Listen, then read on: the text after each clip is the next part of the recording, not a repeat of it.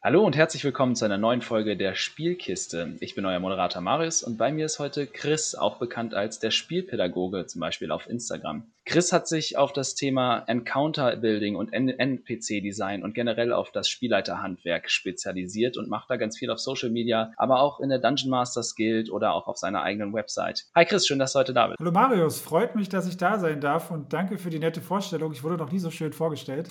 ich gebe mir mal besonders viel Mühe, damit unsere Hörer da draußen auch ein bisschen was davon haben, dass wir hier immer so viele coole Gäste haben. Äh, das freut mich auf jeden Fall, aber ich finde das immer sehr spannend, äh, weil wir haben das ja nicht abgesprochen. Immer, immer, immer so gut gucken, was nehmen die Leute wahr und wie gut ist mein suchtes Brand.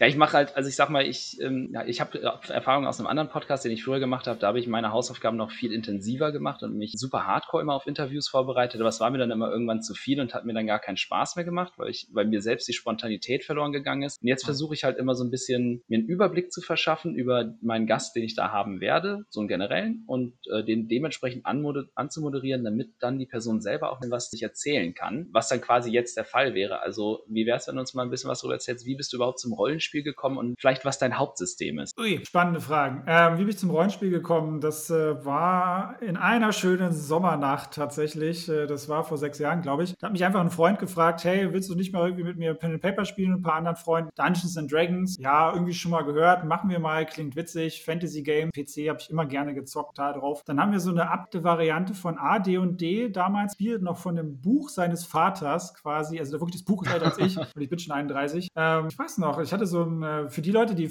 äh, Animes schauen, ich bin großer Bleach-Fan und da habe ich mir so einen Charakter gebaut, der so ähnlich ist wie Ichigo. Also ich habe einen halb äh, umgemünzt auf so einen halbdämonischen Typen mit einem riesen Breitschwert gebaut, der so eine Strahlenattacke konnte. Das haben wir irgendwie zusammengemünzt und ja, seitdem war das irgendwie so eine, so eine Lebensbegegnung für mich, dann nie wieder lassen. Und dann ist D&D auch dein Hauptsystem geblieben oder spielst du auch noch andere Sachen, weiß ich nicht, Shadowrun, das schwarze Auge, Myranor, was auch immer? Also man muss dazu sagen, ich habe leider gar nicht so Systemerfahrung, weil wir haben da ein paar Monate gespielt und dann war für mich sofort klar, du baust was eigenes, du willst Spielleiter sein, das ist genau das, was, was dir gefehlt hat, kreativen Ausleben. Da habe ich angefangen, mein eigenes System zu bauen. Wir dann tatsächlich vier, fünf Jahre in zwei Gruppen gespielt. Ähm, und jetzt leite ich seit Lügen ein halben, dreiviertel Jahr selber die 5. Ähm, gespielt habe ich aber auch schon ganz paar Sachen. DSA, Call of Cthulhu spiele ich sehr gerne, das macht auch Spaß. Äh, ja, solche Sachen, ein paar kleinere Sachen, auch ein paar Homebrew-Sachen. Ich spiele eigentlich alles, was man mir vorsetzt. Das war leider noch nicht so viel, aber ich Ja, es geht mir aber ähnlich. Ich darf es meistens dann immer leiten, weil äh, man, man, wenn man sich in Systeme reinfuchsen kann, das meistens dann auch von den Spielern wahrgenommen und geliebt wird, weil man den meisten, ne, wenn man es denen so ein bisschen häppchenmäßig vorsetzt, die müssen nicht alles lernen, sondern äh, nur so ein paar spezielle Sachen. Das, zum Spielen komme ich leider echt gerade momentan gar nicht traurig irgendwie, weil ich würde gerne mehr spielen, anstatt immer nur zu leiten und immer nur zu lesen. Aber hey, äh, was soll der Geiz? Forever DM, ja, ja. Ja, also ich merke jetzt gerade, ich baue jetzt gerade meine erste eigene Homebrew-Kampagne und es macht halt nochmal wieder was noch ganz anders Spaß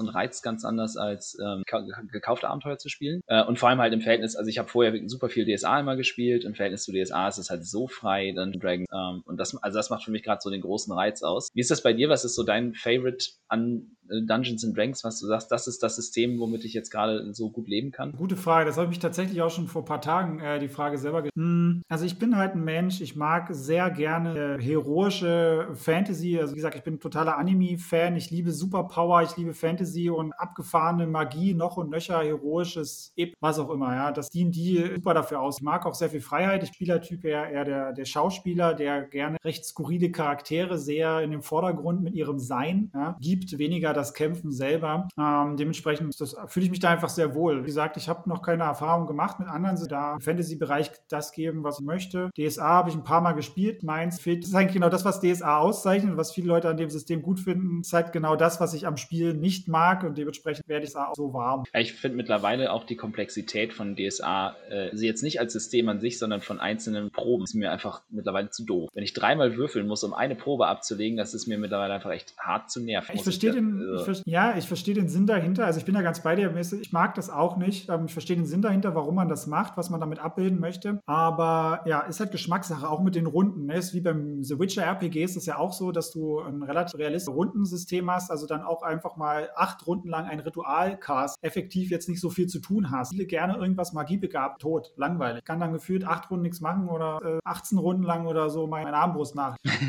ja, ein klassisches ja, also, Problem vieler Zwerge.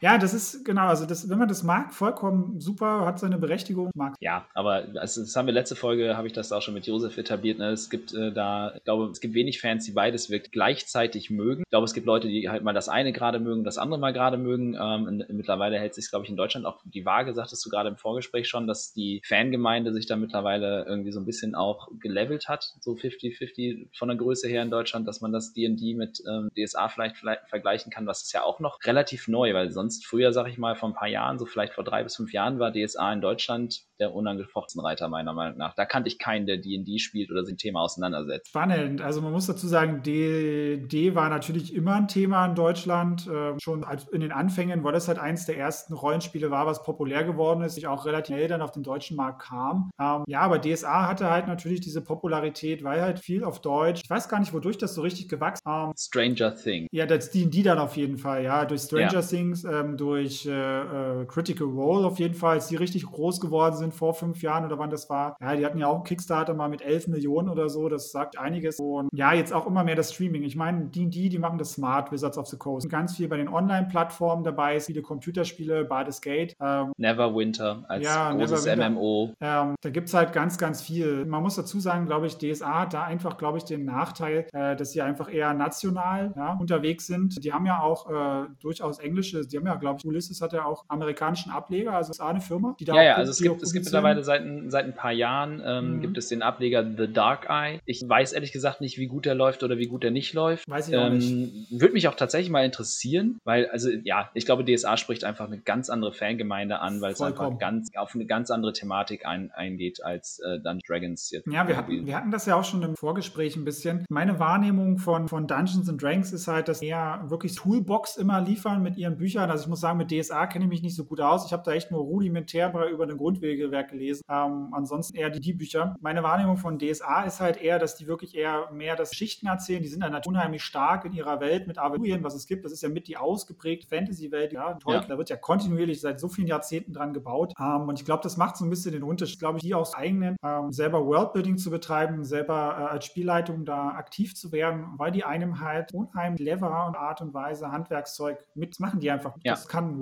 An denen lassen. Ja, also es funktioniert ja sehr gut. Ähm, du hast jetzt gerade schon gesagt, dass du durch das Spielleiten dein kreatives Ventil so für dich gefunden hast. Vollkommen. Jetzt hast du ja dann auch dein Instagram-Profil, das du betreibst, wo du viele von deinen gedanklichen Ergüssen quasi äh, für uns als für die anderen Spielleiter oder auch die Spieler teilst in Form von Zufallstabellen oder Design-Ideen für bestimmte Ideen für bestimmte Elemente. Du hast jetzt gerade zu Ostern wieder ein neues Kurzabenteuer, dann Plothook quasi ähm, veröffentlicht, auch in der Dungeon Masters Guild. Das ist äh, die Veröffentlichungsplattform quasi für Dungeon Dragons Spieler und Spielleiter. Was hat dich dazu gebracht, deine Ideen jetzt nicht nur für deine Gruppen oder so auszuarbeiten, sondern halt auch wirklich dann so damit an die Öffentlichkeit zu gehen? Äh, gute Frage, gute Frage. Ähm, also man muss das, glaube ich, ein bisschen differenzieren. Das mit dem Instagram ist, äh, also ich möchte gern, also langfristig möchte ich gern irgendwie auch in die Richtung beruflich was, mir irgendwas ein Standbein aufbauen, Richtung äh, Rollenspiel, kreativ schreiben, ne, Interaktschichten. Ich habe halt schon immer sehr gerne mit Leuten geredet und Leuten dabei geholfen, weil ich mich sehr viel mit Rollenspieltheorie auseinandersetze, das die letzten Jahre sehr viel getan habe, immer noch tue, mir das viel Spaß macht. Ich einfach aus dem Studium, äh, der Name Spielpädagoge kommt ja auch nicht ungefähr. Ich bin halt auch studierter Pädagoge. Entsprechend weiß ich, was Didaktik bedeutet und kann halt auch Leuten das relativ aufbereiten.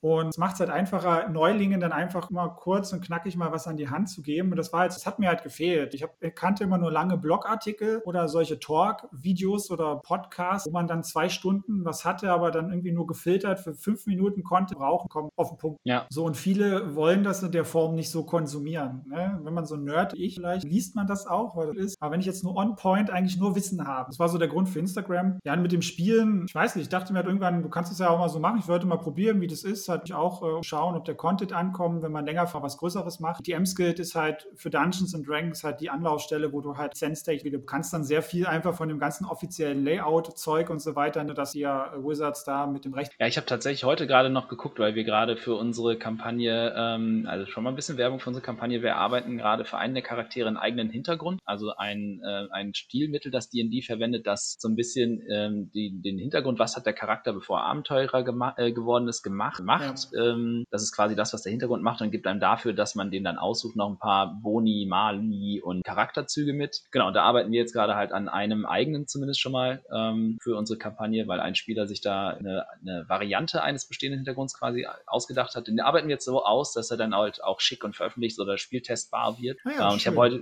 genau, und ich habe jetzt heute geguckt, echt noch, weil ich dachte, ja, komm, so einfach als Word-Dokument sieht scheiße aus. Ah. Äh, und ich wusste, dass, dass ähm, Ulysses macht das tatsächlich auch schon länger. Die ähm, haben so, so, so einen Baukasten zu verstellen, in den du dann deine eigenen Inhalte reinschreiben kannst. Der ist tatsächlich für lau. Je nachdem, welchen Baukasten man sich jetzt bei der DMs Guild runterzieht, kostet er halt ein paar Dollar, wenn man das gerne möchte. Ähm, aber es ist geil, ne? Das sieht halt dann einfach cons äh, die dann consistent aus. Ich weiß gar nicht, also konsistent. Ne? Dann alle Veröffentlichungen in diesem Baukasten sehen halt aus wie D&D 5th Edition. Das ist schon ziemlich gut. Ja, also man muss dazu sagen, bei solchen Sachen, ähm, Auge ist ja mit. Ne? Also das, das Problem ist ja immer bei solchen Sachen, dadurch ich rede mit vielen Leuten, ähm, ich mache natürlich auch für die Dinge, die Uhr sehr viel Spieltesting, ich eh der Feedback-Mensch, ja, auch aus Studium heraus, heraus. Ähm, ich merke halt immer sehr viel, was veröffentliche, so ein Abenteuer, Schleifen, das geht ja Schleifen durch. Das hat mindestens fünf bis zehn Testleser, mindestens ein Spieltestrund, so. Du merkst halt einfach, was halt immer ganz häufig kommt, ja. Teilweise kriegen die noch halbrohe Texte Texte die Leute von mir, sage ich mal, nicht durchlecken. Ich stelle Fragen. So, ich kriege ganz häufig dann einfach auch Feedback zu, ja, das sieht kacke aus, äh, die Formatierung ist kacke. Das sind diese Dinge, das, das, was ins Auge fällt. Das ist gar nicht die Frage, aber man achtet drauf. Das ist halt das Auge mit Covid, äh, mit dem Layout und so weiter. Wenn das halt doof aussieht, dann wird dein Produkt halt einfach als qualitativ minderwertiger betrachtet, weil wir halt heutzutage in Fashion, Illustrationen und so weiter auch gewöhnt sind. Ja, durch Computerspiele. Ich meine, D&D legt die Messlatte auch sehr hoch. Ja, das stimmt. DSA hat auch super schöne Illustrationen Edition. Ja, vor allem jetzt die neue, ey, die aktuelle Edition bei DSA ist ja jetzt, also die vierte, boah, jetzt kommen wir, warte mal, was ist denn, äh, nee, DSA, doch, 5 äh, ist erschienen, genau, 5 ist, ist, halt, ist jetzt die aktuelle, Shadowrun 6, D&D 5, DSA 5, so. Äh, DSA 5 ist jetzt in Vollfarbe, mittlerweile eigentlich alles. Und das ist halt super sexy, weil sie halt auch alles in so einem Glossy Print jetzt halt raushauen. Die vierte war halt noch mehr so dieser normale Papierprint und ganz, ganz, ganz viel schwarz-weiß. Das war schon cool, weil man halt mehr so dieses Fantasy-Welt-Mittelalter-Feeling aus den Illustrationen mhm. rausgekriegt hat. Aber es sah halt oft dann auch altbacken aus. Und jetzt die neuen Sachen äh, bei DSA 5. Edition, die sind alle echt on-point illustriert. Da sind ein paar richtig, richtig gute Künstler auch mit am Start. Äh, mit der einen habe ich sogar schon die Ehre gehabt, auf dem Live-Rollenspiel zusammen spielen zu dürfen, auf ah, dem cool. Kup Kupferlager. Ähm, also richtig, richtig nice. Und auch das ist halt so die Messlatte, ne? Mit D&D 5 vollfarbig illustriert, sieht halt super fesch aus. Da musst du halt eigentlich hin heutzutage, ne? Ich weiß jetzt tatsächlich nicht, wie es bei zum Beispiel bei Torque ist oder so, aber ähm, ich glaube, die großen Systeme, DSA, D&D und so, die kommen nicht mehr daran vorbei, halt aufpoliert auszusehen. Nee, also man muss dazu sagen, äh, ist ja auch mal so ein bisschen konkurrierendes Ding. Ne? D&D legt halt extrem vor, vor. Die haben etliche Millionen ihre Illustration reingiert. Man muss aber auch dazu sagen, man muss sich die Firmen auch, Verlage, die das bei uns machen. Ulysses ist ja jetzt grundsätzlich auch kein großer Verlag, aber sie sind schon der mit Abstand größte Deutsch. Mhm. Und ja. bei Wizards of the Coast, sind ja, die sind ja ein millionenschweres Unternehmen, aber wirklich, das Ding ist, die haben ja auch noch Marken wie Magic, was ja einfach auch schon mega gut geht äh, von sich aus. Kannst du natürlich auch im weltbekanntesten Rollenspiel und mit Magic kannst du auch andere Sachen machen. Vor allem Crossover. Ja, natürlich, ja. Ja Gab es ja, ja jetzt auch schon. Welches welcher Band ist das? Nicht Eberron, der andere. Äh, Ravnica.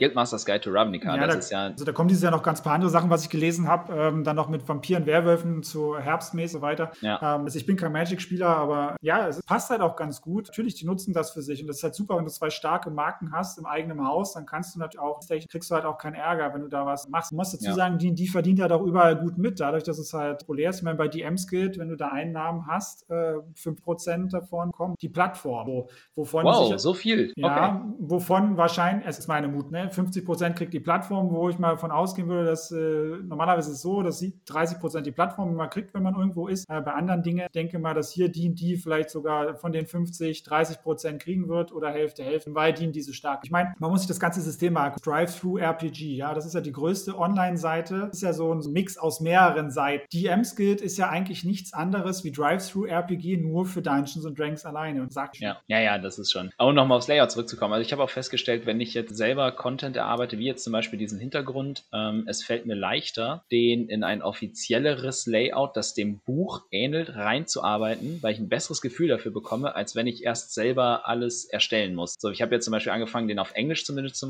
mal zu verfassen auf D&D äh, Beyond, was mhm. auch gut funktioniert tatsächlich und es macht einfach irgendwie, es, es geht mir leichter von der Hand, wenn ich in das echte Artwork reinarbeite, als wenn ich quasi erst was erstelle und dann schon weiß, wenn ich es hübsch machen will, muss ich es nochmal wieder da rausholen und ja. woanders hinpacken. Also, also, es geht mir einfach viel besser von der Hand. Von daher ist da die DM-Skill auch mit den, mit den ähm, Content Creator Tools und so und den ganzen Kram, was sie zur Verfügung stellen, echt, das ist schon also ein sehr geiles Tool. Ja, also die meisten Sachen bekommst du, also die normalen Layout-Sachen, die bekommst du eigentlich alle gratis. Es gibt auch ein paar äh, browserbasierte Programme, die ein bisschen was mit HTML gemacht haben, wo du HTML-Coding, sage ich mal, an Markdown, äh, dann auch diese Templates dann dir so erstellen kannst. Äh, na, äh, mit äh, als PDF ausdrucken lassen kann. Äh, Homebrewery zum Beispiel, das kann ich dir da zeigen, wenn du eh publizieren willst. Das ist Anfang eine echt super Sache, ähm, weil da muss man sich so extrem abmühen. Illustrator, InDesign und diesen Layout-Programm. Ne? Also die Leute, die sich vielleicht mit Veröffentlichungen nicht chef oder davon gar keine Ahnung haben, diese Layout-Arbeit Arbeit am Ende, Formatierung. Bisher bei mir erfahrungs mehr Arbeit als das Schreiben, Testspielen und alles zusammen. Ja, ich meine, die meisten von uns werden in der Schule schon mal irgendwie eine, eine Hausarbeit oder äh, im Studium halt eine Bachelorarbeit, Masterarbeit irgendwas geschrieben haben.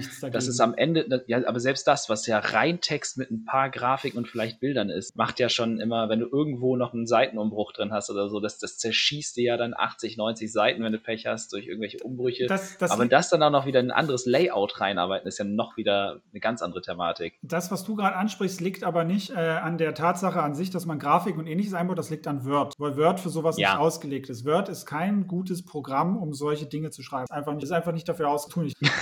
Also das Tool tut schon, was es, was es tun soll, aber das ist halt genau das, was die Leute immer, äh, glaube ich, oft missverstehen. Word ist dafür. Ja, nichtsdestotrotz sind sie leider Marktführer und werden immer, ne, sind am weitesten verbreitet, was ihre Formate angeht und so. Es gibt einfach nichts an Software, was dir das Abenteuerschreiben oder ähnliches abnimmt. Das gibt es einfach. Ja, das stimmt. Ja, ja, ach so, du meinst so rum jetzt. Ja, ja, genau, klar. Ja, ich, ja oder andere ja. Sachen. Ich meine, äh, ich glaube jetzt ein, ein, Tool zu finden, wo du einfach jetzt, ich, sag jetzt mal ganz platt, sagst, okay, ich klicke jetzt mal einfach an, ich möchte die und die Layout, ich möchte DSA-Layout und so weiter. Jetzt mal unabhängig von den Lizenzen, sowas gibt es halt auch. Ich glaube, teilweise wahnsinnig schwer, das Form von Programmierung setzt, weil die haben ja alle ihre verschiedenen Sachen. Ja. Ähm, da muss man immer ein bisschen schauen, was. Ja, das ist alles gar nicht so einfach. Jetzt haben wir schon über das Erstellen eigener Inhalte gesprochen. Ich habe in der letzten Folge mit Josef lang und schmutzig über das Erstellen und Erschaffen eigenen Welt gesprochen. Wir haben das ganze Thema dann runtergebrochen bis auf ja, Konflikte zwischen Völkern oder Ländern, Nationen, so auf der Ebene. Wir wollten jetzt heute uns mal über das Thema von tatsächlichen Begegnungen und dem Erstellen von NPCs so ein bisschen unterhalten. Also wenn ich das Land habe und wer da grundlegend wohnt, wie designe ich dann eine Begegnung zwischen den Spielern und vielleicht den Nichtspielercharakteren oder vielleicht auch zwischen Parteien von Nichtspielercharakteren? Das kann ja durchaus auch mal vorkommen, dass mehrere Gruppierungen NSCs aufeinandertreffen. Ähm, gehst du da grundlegend ran? Das ist so die, das große Geheimnis für mich. Geheimnis ist gut. Ja, eigentlich ist das gar nicht so schwer. Ähm, Encounter, wie gesagt, hast du schon gesagt, sind ja eigentlich Begegnungen im Spiel, äh, die einfach einen gewissen Anreiz liefern sollen. Ja, Konfliktpotenzial Potenzial und vor allem wichtig, die sollen auch eine Bedeutung. Ähm, setze mir eigentlich immer Schwerpunkte. Ich differenziere in meinem Kopf immer zwischen sozialen Encountern, Kampf-Encountern, irgendwas immer sonstiges, Rätsel, Terrain, Survival-Aspekte. Das ist immer so ein bisschen dritte Kategorie, die bei mir ein bisschen hinten runterfällt, weil ich es so oft benutze. Ähm, und ich versuche aber immer alles, alle drei Dinge, ja, Sozial, Kampf und dieses, bei mir ist es meist Terrain-Ding, äh, mit einzubauen, um mir eine gewisse Flexibilität äh, offen zu lassen. Weil, wie wir das so gut kennen, alle, die schon mal gespielleitet haben und das mehr als eigentlich Spieler machen in der Regel nie das, was man erwartet oder was man wünscht. Ist ja. halt einfach. Sie machen immer ja. irgendwas, was, was sie mögen. Wir können natürlich bestmöglich schauen, ihnen etwas anzubieten, was sie in dir, was sie draus machen lassen. Und ich bin halt, wie gesagt, ja eher der Schauspielertyp. Dementsprechend äh, spiele ich die Rollen auch sehr gerne aktiv aus, der NSCs. Dementsprechend habe ich auch Spieler lange mit mir, die das auch gerne tun. Dementsprechend haben wir mehr Social, mehr soziale Kampf. Was ich mich dann halt immer so frage, ich bleibe mal beim Thema Dungeons and Dragons. Da macht die mal ganz gut. Es gibt ganz, ganz viele Monster-Stat-Blocks. Ja, das gibt es ja auch bei DSA oder ähnlichen. was immer irgendwelche Kampf Kampfpferd Monster oder für MPs aller Art. Und das ist ja schon mal die Kampfseite. Das ist die ja schon mal super abgedeckt. Dann kann man die vielleicht modifizieren oder man denkt sich selber ein bisschen was aus, je nachdem, was Thema ist. Dann empfehle ich immer,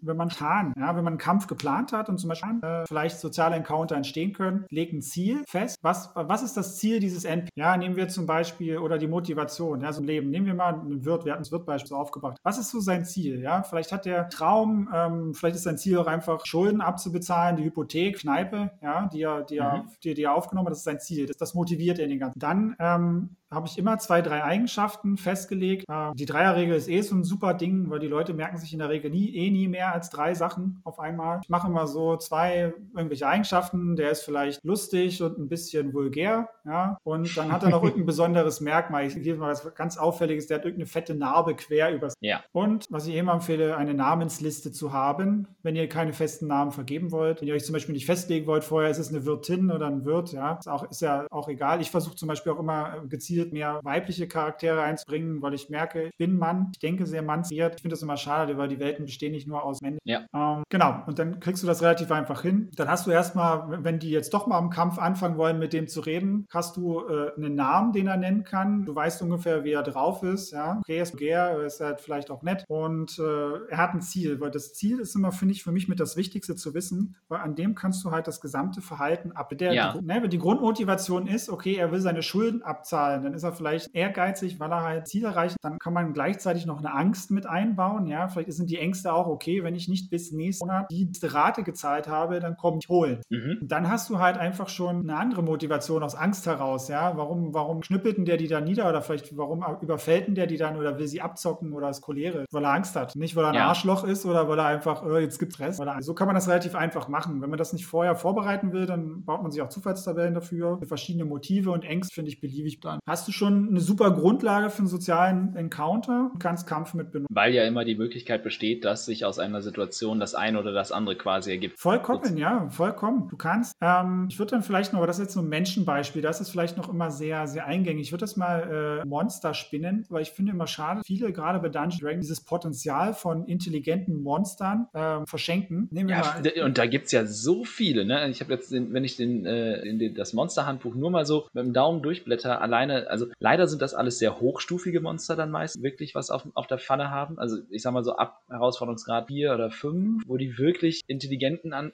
also Monster, die keine Menschen sind in dem Sinne quasi, also sowas wie Beholder oder, ne, äh, oder sowas, die sind ja alle, sind ja alle sehr hardcore und irgendwann da, irgendwo darunter gibt es ja auch noch intelligente. Ähm, aber ja, da gibt es ja echt unendlich Möglichkeiten und da gibt es ja auch so viele Monster-Spezies, schon genau so angelegt sind, dass sie halt eigentlich irgendwie ein bestimmtes Existenzmotiv verfolgen. Ja, und äh, da muss ich ein bisschen widersprechen. Es gibt auch sehr, sehr viele niedrigstufige Monster, die man benutzen kann, die auch intelligent genug dazu sind. Äh, was meine ich eigentlich mit Intelligenz? Jetzt nicht irgendwie, dass du Mindestwert von 12 oder so als Intelligenz da irgendwo drinstehen hast. Intelligent meine ich zum Beispiel, äh, dass es irgendwas ist, was Tour schafft. Mhm. Ja, weil Affen sind ja in dem Sinne jetzt mal in unserem realweltlichen Kontext auch sehr intelligent. Sie sind sozial, sie sind kulturschaffend, die haben auch soziale Konflikte miteinander. Das ist ja trotzdem in Anführungsstrichen nur ein Tier, mit dem wir nicht sprechen. Beispiel. Mhm. Ich würde jetzt gerne mal ein Kobold-Beispiel nehmen, weil ich das jetzt erst in meiner neuen, neuen Kampagne, was wir genau dieses Beispiel hat. Kobolde, das sind eigentlich so typische äh, Low-Level wie Goblins, äh, Monster, die man den Erst-Level-Charakteren entgegenschmeißt, die was zum Unglück, ja. Die haben aber so viel Rollenspielpotenzial. Die sind nicht sonst wie Helle, brechen, die haben eine Kultur. Gerade Kobolde. Ich glaube, da müssen, wir, da müssen wir kurz, wenn ich unterbrechen darf, kurz etablieren, dass Kobolde äh, bei Dungeons and Dragons nicht die irischen Leprechauns oder sowas sind, sondern halt mehr so exige Viecher. Kleine, sind kleine Drachlinge. Also sind wie, ja. wie kleine, zurechtgeschrumpfte, mega schwache Drachlinge. Die können Flügel haben, müssen aber nicht. Sehen einfach aus wie Mini-Drachen, stimmt, sagst du. Genau, ich habe, ich hab, meine Freundin wollte gerne einen Kobold spielen. Ich habe dann äh, quasi ein bisschen äh, recherchiert, ob es Kobolde bei D&D gibt und habe ihr das dann gezeigt und habe gesagt, das willst du nicht spielen, oder Schatz? Ja, nein, ich will das kleine Grüne mit dem Pott voll Gold. Ja, ja ich glaube, das ist eine Mischung aus Gnomen, wenn man das jetzt als Volk nehmen würde, Mischung aus Gnomen, Halblegen, Zwerg, irgendwas dazwischen. Genau. So die Richtung. Ja, ähm, also damit einmal eben etabliert, äh, Kobolde sind Drachlinge. Genau, kleine Echsenwesen. Und die können grundsätzlich auch sprechen und äh, die haben durchaus eine Sozialstruktur und eine Kultur, ja, auch wenn sie viel in Angst leben und Schabernack treiben und das reicht vollkommen. Der Encounter war so aufgebaut, ähm, dass die in eine Höhle gehen mussten unter zwei Türmen, weil es Erdbeben gab und der große Weise, also die Höhle selber, wohl unzufrieden war, keine Opfer mehr annimmt. Ende vom Lied war, da war ein fettgefressener Mephit, also das komische Elementmonster und die Kobolde haben den beklaut. Das war nämlich ein Kobold-Schamane. so, dann haben wir nämlich ein super klassisches Beispiel äh, weiterzuführen, wie, wie schlecht Counterbuilding geht ähm, im Kampf und wie man einen sozialen Encounter draus machen, wenn man vorher das vorbereitet hat oder zumindest die Denkweise hat. Ähm, das waren Level 1 Charaktere, die sind dann irgendwann in die Höhle rein, wussten dann, dass es Kobolde sind, haben gegen die gekämpft. So, und der, dann haben die erstmal einen Drachen gesehen. Das war, eine, war am Ende eine Illusion und der Kobold hatte so einen Fokusstein geklaut, einen magischen Stein, der die Höhle stabilisiert. Und den hat er dann als magischen Fokus auf seinen Zauberstab gesetzt und dann konnte er so kleine Feuerball casten. So wirklich ganz schwach, aber er konnte es. Mit der Illusion sah es halt so aus, als würde ein Drache so eine Feuerbrunst. Ich habe den Encounter viel zu stark gebaut. War scheiße, die sind mir alle umgekippt. Ich habe die dann aber nur bewusstlos geprügelt, weil äh, ich dann dachte, okay, der Kobold nimmt die halt gefangen. Was ist seine Denkweise? Er will nur in Ruhe leben. Er ist hier in der Höhle, hat ein neues Zuhause gefunden mit zehn anderen Kobolden. Dann kamen große Echsenmenschen, also vom Lizardvolk von oben, wollten ihn tot machen. Und dann gab es andauernd Erdbeben. Und er denkt jetzt, weil so helle ist er ja nicht, dass die jetzt am, ich sag jetzt mal ganz platt, äh, am, am, am Berg rütteln, damit er raus. Und er hatte einfach Angst. Und dann hat er gesehen, das sind andere Wesen, die Armen. Ja? Dann mhm. hat er sie gefangen genommen. Das war meine Idee dahinter, das zu retten. Dann bin ich in den Dialog gegangen. Dann hat sich nämlich rausgestellt, weil er so schöne, krakelige Bilder gemalt hat, hat er dann denen das gezeigt, als Fangen waren, dass er eigentlich nur davon träumt, irgendwann mal ein richtiger Drache zu werden mit einem kleinen Koboldstamm, oh. der ihn anhimmelt. Aber merkst du, aus einem reinen Kampf-Encounter ist ein total, jetzt in dem Falle vielleicht auch ein sympathischer, sozialer Encounter geworden. Und wenn du diese Denkweise hast, was hat der für ein Ziel? Hier, er will ein großer Drache werden. Ähm, wovor hat er halt Angst? Ja, zu sterben. Er will überleben. Er will nicht, dass die großen Anderlinge, äh, er wird ja nur rumgescheucht. Schieß mich tot. Was hat er für Eigenschaften? Der war neugierig, der war größenwahnsinnig, ja. Ähm, ein bisschen gierig auch, so. Äh, und dann, dann, dann. Ja, also dann haben wir ja quasi ein, ein, ein, eine Figur etabliert, ähm, die mehr der Gegnertyp ist. Wie gehst du denn jetzt ran, wenn du jemanden brauchst, der entweder halt einfach nur quasi so der Questgeber-Typ ist, über den man ins, in, in ein Abenteuer ja. reinkommt, oder halt auf der anderen Seite vielleicht nicht der Gegnertyp ist, sondern eher so der Kumpel. Ja, ähm, man muss grundsätzlich erstmal schauen, also was, was gibt es für Rollen, die NPCs einnehmen? Der Mentor, der klassische, ne, der einen länger begleitet, der kann einem auch Quests geben oder einem immer Informationen regelmäßig gibt oder halt einem quasi unterweist, ja, wo die Leute lernen. Und dann gibt es die typischen Antagonisten, das könnte jetzt Kobold Kobold gewesen sein. Dann gibt es diese typischen Random-Leute, hey, ich will mal auf dem Marktplatz äh, da, dem, da gibt es doch bestimmt einen Bauern, den will ich mal ansprechen. So, ja. so der beliebteste und bei den Spielern und gefühlt der unbeliebteste beim Spielleitung, weil man sich da was ausdenken muss. Da gibt es doch diese typischen Dienstleister, wo man immer hingeht, ja, der, der, der klassische Schmied, wo man immer was kauft oder irgendwie jemand, der hier so zwielichtige Sachen macht, irgendwie. So, das sind so die Grundsatzrollen, die die NPC haben. Und äh, der Mentor, das ist halt immer die Sache, kannst, wenn du zum Beispiel in so einem Dorf oder in so einer Höhle anfängst, äh, ich mache das dann immer so, dass die, jetzt bei der Kampagne habe ich so gemacht, die waren bei einem Dings dabei, bei einer Karawane und dann haben die mit dem Karawanenführer, ich lasse den, ich lasse die NPCs immer eine Weile mitlaufen quasi und immer wieder aufploppen, dass die immer wieder zu denen müssen und versuche die so zu bauen, dass die entweder Dinge haben, die die Spieler interessiert, also die Spielercharaktere interessiert oder irgendwie wichtig für die ist, sag's böse, eine Beziehung erzwinge. So kannst ja. du eine aufbauen. Also quasi zum Beispiel der Händler, der halt für ne, irgendwelche wichtigen Gegenstände hat, die man als Abenteurer halt so braucht, einen Jahresvorrat an Fackeln oder so, aber halt zufällig auch noch Dinge weiß über den Ort oder über was gerade auch immer vorgeht oder sowas halt. Richtig, der kann ja ruhig auch was Geheimnisvolles haben. Also es wäre halt immer gut, wenn du, wenn du weißt, was deine,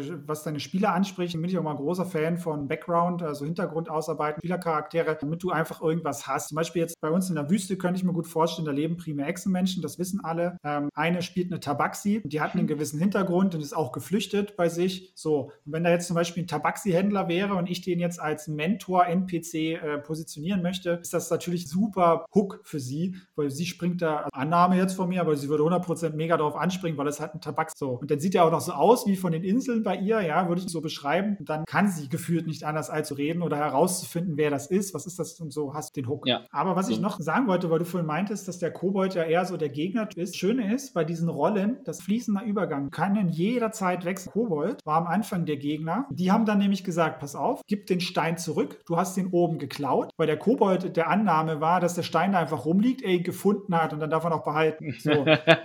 naja, aus seiner Perspektive ja, ergibt das voll Sinn. So. Finders Keepers. Und die Spielercharaktere, na, weil eben, weil so ganz so helle ist er ja dann eben, in Anführungsstrichen, doch, ne? Ja. Aber schlau genug, dass man mit ihm reden kann und dass er Kultur sprechen, konnten sie ihn überzeugen. Er hat sie rausgelassen und sie haben ihm nichts getan. Dafür ist er dankbar. Gut, er war noch ein bisschen ne, drüber. Am Ende hat er nochmal die, hat er sie nochmal um Gold angeschnort, weil er der einzig überlebende Kobold leider war. Da haben sie ihm noch fünf Gold Weggeld. Ähm, und ich habe vor, dann diesen Kobold zum Beispiel dann zu etablieren als genau das, was du gerade sagst, ein Kumpel, die werden die irgendwann später wiederfinden und dann, fängt, dann werden sie miterleben, wie der sich langsam den Koboldstamm auf. Der wird äh, mächtiger werden, weil er in so eine magische, also von der Planung her, Anomalie hineingerät, wo er sich ein bisschen weiterentwickelt, so Halb-Dragon. Mhm. Und dann baut er sich seinen Koboldstamm auf und irgendwann hören, werden die von ihm hören und da mitkriegen, ah, da gibt es so böse Kobolde, räuchert die mal aus und dann werden sie feststellen, ah, es ist er. Und dann haben sie einen Kumpel. Ja, oder, oder halt auch nicht. Das nee, kann ja dann auch wieder, wieder Shift, je nachdem. Ja, natürlich. Spontan ja, aber jetzt von der Planung her würde ich das nicht machen wollen, weil er diese Dankbarkeit äh, wertschätzt. Ich finde das auch auf der, auf der Spieler- und der, der Spielleitungsebene sehr wertschätzt. Ähm, wenn man das jetzt wieder fünf, sechs, sieben Wochen vergehen, also eine Ahnung, Spielsessions wieder und äh, das, was sie getan haben, sie hätten ihn ja auch niederknüppeln können, was so eine Standard dieser Aktion. Aber ich belohne sie dafür, indem sie dann sehen, wofür er sich entwickelt hat und ihnen auch Dankbarkeit. Also er wird dann auch dankbar sein und sagen, hier, nur durch euch konnte ich das, diese fünf Gold, ich werde das richtig zelebrieren. Die habe ich so und so ausgegeben und danke, danke, der zahlt das auch zurück. Und ich habe jetzt hier überall meine Spione, wenn ihr Hilfe braucht, sagt Bescheid, schickt die los. So. Und darüber freuen sich Spieler unheimlich. Ja, klar, sowas ist richtig geil. Jetzt haben wir quasi äh, etabliert, dass der typische, oder was heißt der typische NSC, also jemand, mit dem man in Kontakt treten kann, sollte in der, in der Lage sein, zu kommunizieren in irgendeiner Art und Weise. Sei, sei es jetzt halt im Bild oder in Wort oder Schrift. Ähm, er sollte, er kann, am besten sollte er kulturschaffend sein, dass man halt irgendwie diese, ne, so, eine, so eine Ebene hat, dass man überhaupt interagieren will. Ähm, und der sollte halt nicht nur triebgesteuert sein. Was wäre dann quasi ein anderes Beispiel auf der Seite, wo, was wären jetzt Monster oder NPCs, mit denen man halt gar nicht so äh, auf der Social Encounter Ebene agieren kann? Ich würde gerade sagen, weil das mit diesem sollte ist immer so eine Sache. Es hat immer Geschmackssache. Ne? Ich baue es halt meistens so, weil ich mir halt alles offen lasse. Mhm. Ähm, weil eben ne, so, ein, so, ein, so ein Gruppentod kannst du durch sowas halt auch super vermeiden. Ja, weil dann kann ich nämlich genau spontan darauf reagieren, wenn ich den Fehler gemacht habe. Ähm, es gibt natürlich dann auch genau, wie du sagst, diese reinen Monster-Encounter, die einfach blutrünstig, die haben diesen Trieb, einfach alles zu töten, was ihr Areal angreift, was auch immer, ja. Ähm, das gibt es auch. Es gibt auch reine Kampfencounter, das ist auch vollkommen in Ordnung. Da sollte man ein paar andere Sachen beachten. Da gibt es auch Regeln. Also alles, was irgendwie, sage ich mal, jetzt nicht ein Konstrukt ist, wie ein Golem oder ähnliches, was programmiert ist, hat eine gewisse Verhaltens, ähm, zum Beispiel Raubtiere oder die wenigsten Wesen jagen aus Spaß an der Freude. Also sie jagen, weil sie hungrig sind, sie, sie, sie greifen dich an, weil sie sich bedroht fühlen, weil du ihr Revier betrittst, was auch immer. Weil sie Junge haben, keine Ahnung. Das sind erstmal so Dinge, die kann man berücksichtigen. Ähm, und dann, finde ich, muss man immer schauen, wie passen die generisch die Umgebung rein. Also wenn du jetzt zum Beispiel, wenn du ein Bergterrain hast, würde sich ja natürlich irgendwie Trolle, gut, das ist wieder sozial, ähm, irgendwelche ähm, Bergriesen, keine Ahnung, irgendwelche Felswesen oder so, die halt nicht reden können. Ähm, ich habe selten jemanden hören, äh, sagen hören, ach nee, mit Trollen ist zu sozial. hey, hör mir auf, was ich für Troll-Encounter hatte, mein Lieblingstroll ist Döbi in den Sümpfen. äh, der war, also das war eigentlich mehr Rollenspiel, das war kein Kampf. Die haben den dann überzeugt bekommen als Freund, weil die dem irgend so einen Holzbecher mit irgendwelchen selbst reingeritzten Ruhen geschenkt haben, ihm gesagt haben, dass das ein Zauberbecher ist und wenn du den so einen komischen Tanz aufführst, den der nie hinkriegt, äh, du da so viel mäht, wie du willst. Und der war da glücklich.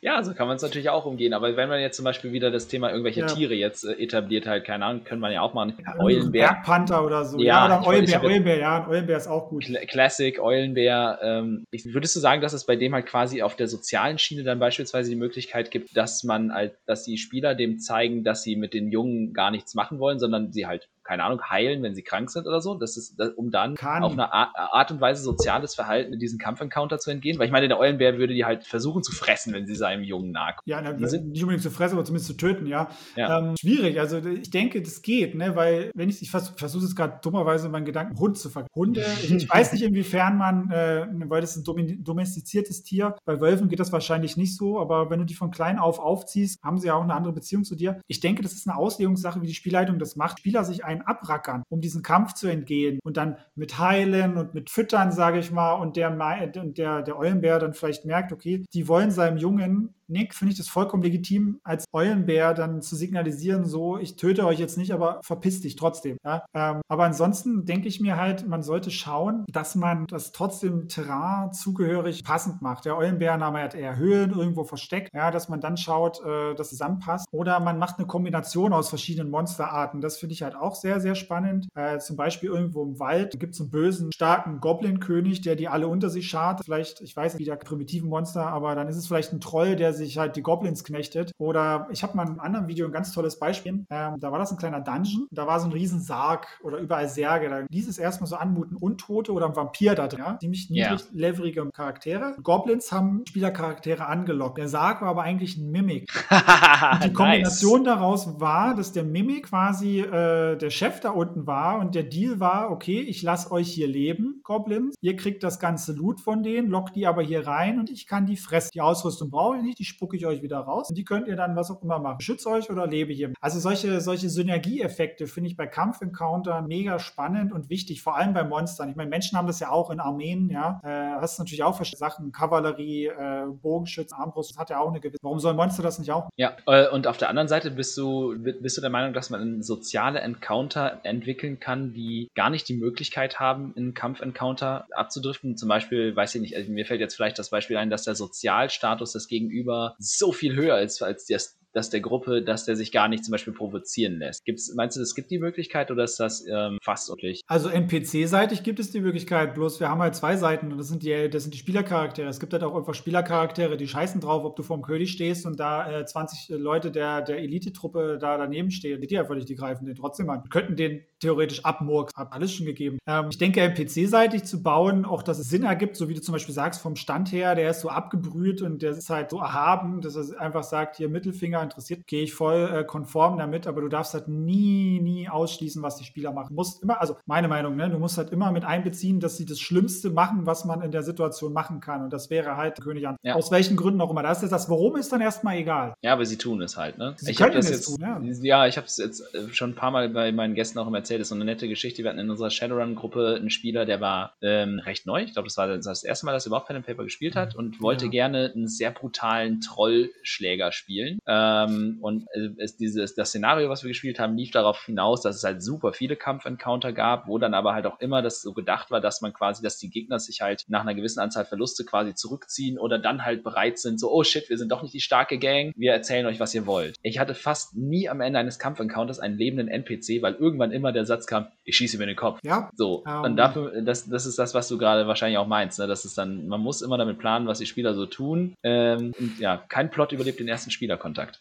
ja, das ist auch so ein Satz, ja, das stimmt. Also du hast ja gerade verschiedene Sachen angesprochen. Also, also erstens mal neuer Spieler, dann meistens männlich und dann meistens computersozialisiert. Das äh, Problem ist erstmal dabei, dass man, auch wenn du selbst RPG-Spiele hast, Witcher oder ähnliches, ja, den dritten Teil, der war ja auch sehr RPG-lastig, du kannst dieses, diese Interaktion mit einem NPC einfach nicht abbilden in der Form, wie du es im Paper-Rollenspiel kannst. Das sind viele Leute dann auch nicht gewöhnt, wenn sie es noch nie gespielt haben. Ähm, deswegen, ich weiß nicht, was für NPCs da präsentiert wurden in der Shadowrun-Runde, aber gewisse Archetypen, wie zum Beispiel Goblins oder Kobolde, sind bei diesen Spielen wie WoW oder ähnliches einfach nur One-Hit-Wonder. Du metzelst sie nieder, das ist einfach nur äh, Waffenfutter. Und das müssen die auch erstmal lernen, die Leute, dass das auch anders geht. Und man kann seine Spieler durchaus sozialisieren, dass Gewalt immer das erste Mittel ist, was man wählen sollte und auch nicht immer das Mittel, was funktioniert. Stichwort Konsequenz. Wenn er irgendwann die ganzen Leute niederknüppelt, dann erfahren das irgendwann mal andere Leute. Lass, ich kenne mich nicht gut mit Shadowrun aus, aber instinktiv würde ich sagen, dann kommt irgendwann mal so eine Gang und die mischt eure, ja, und die mischt eure Truppe auf. Dann werden halt alle relativ schnell, ohne großartig Kampf äh, hier machen zu müssen, äh, äh, niedergeknüppelt, also auf null irgendwie, dass sie bewusstlos sind. Und dann wird der Troll ein bisschen, da wird das ein bisschen ausgeschmückt, ne, wie der ein bisschen niedergemacht wird und dann wird dem gesagt, pass mal auf, wenn du jetzt hier äh, Polizei spielen willst, sonst das nochmal und du bist so klein wie ein Zwerg oder was weiß ich. Dann ist die Frage, das ist ein Warnschuss, das ist ein, das, das versteht der Spieler. Wenn er es dann immer noch macht, kennt er das Risiko. Ja, ist das dann was, das ist gerade so eine Frage, die mir auch in den Kopf kam, würdest du deine Spieler vor ähm, bestimmten Begegnungen, sei es jetzt sozialer oder Kampfart, ähm, immer schützen oder gibt es dann also sowas wie, wir sind Stufe 1, da fliegt ein Drache rum, oh mein Gott, wir müssen unbedingt diesen Drachen töten. Ist halt äh, eigentlich eine dumme Idee. Würdest du sie um jeden Preis davor schützen oder lässt du die Leute dann auch einfach äh, nach der zweiten Warnung dann einfach reinlaufen in ihr Verderben? Ja, das ist auch eine schöne Frage. Ich bin grundsätzlich ein sehr weichherziger DM, muss man sagen. Ähm, Beispiel, was du auch gerade genannt hast, finde ich auch sehr krass, dass man da einfach mal so, so Drachen äh, ähm, teasert so. Ja? Ähm, ich würde es spontan wahrscheinlich so machen, wenn sie wirklich auf die Idee kommen, ihm nachzulaufen, wenn sie es überhaupt schafft, ihm nachzukommen, wenn er einfach drüber fliegt, ist er ja feller. Dann würde ich, also wenn sie wirklich dann zwei, drei Spielrunden versuchen, Drachen finden, dann würde ich einfach das Kampagnenziel da, daraufhin erstmal ändern. Okay, wir, wir machen, egal was wir vorher gemacht haben, Ziel ist jetzt diesen Drachen. Da würde ich daraus eine Kampagne bauen, dann kriegen sie vielleicht Infos,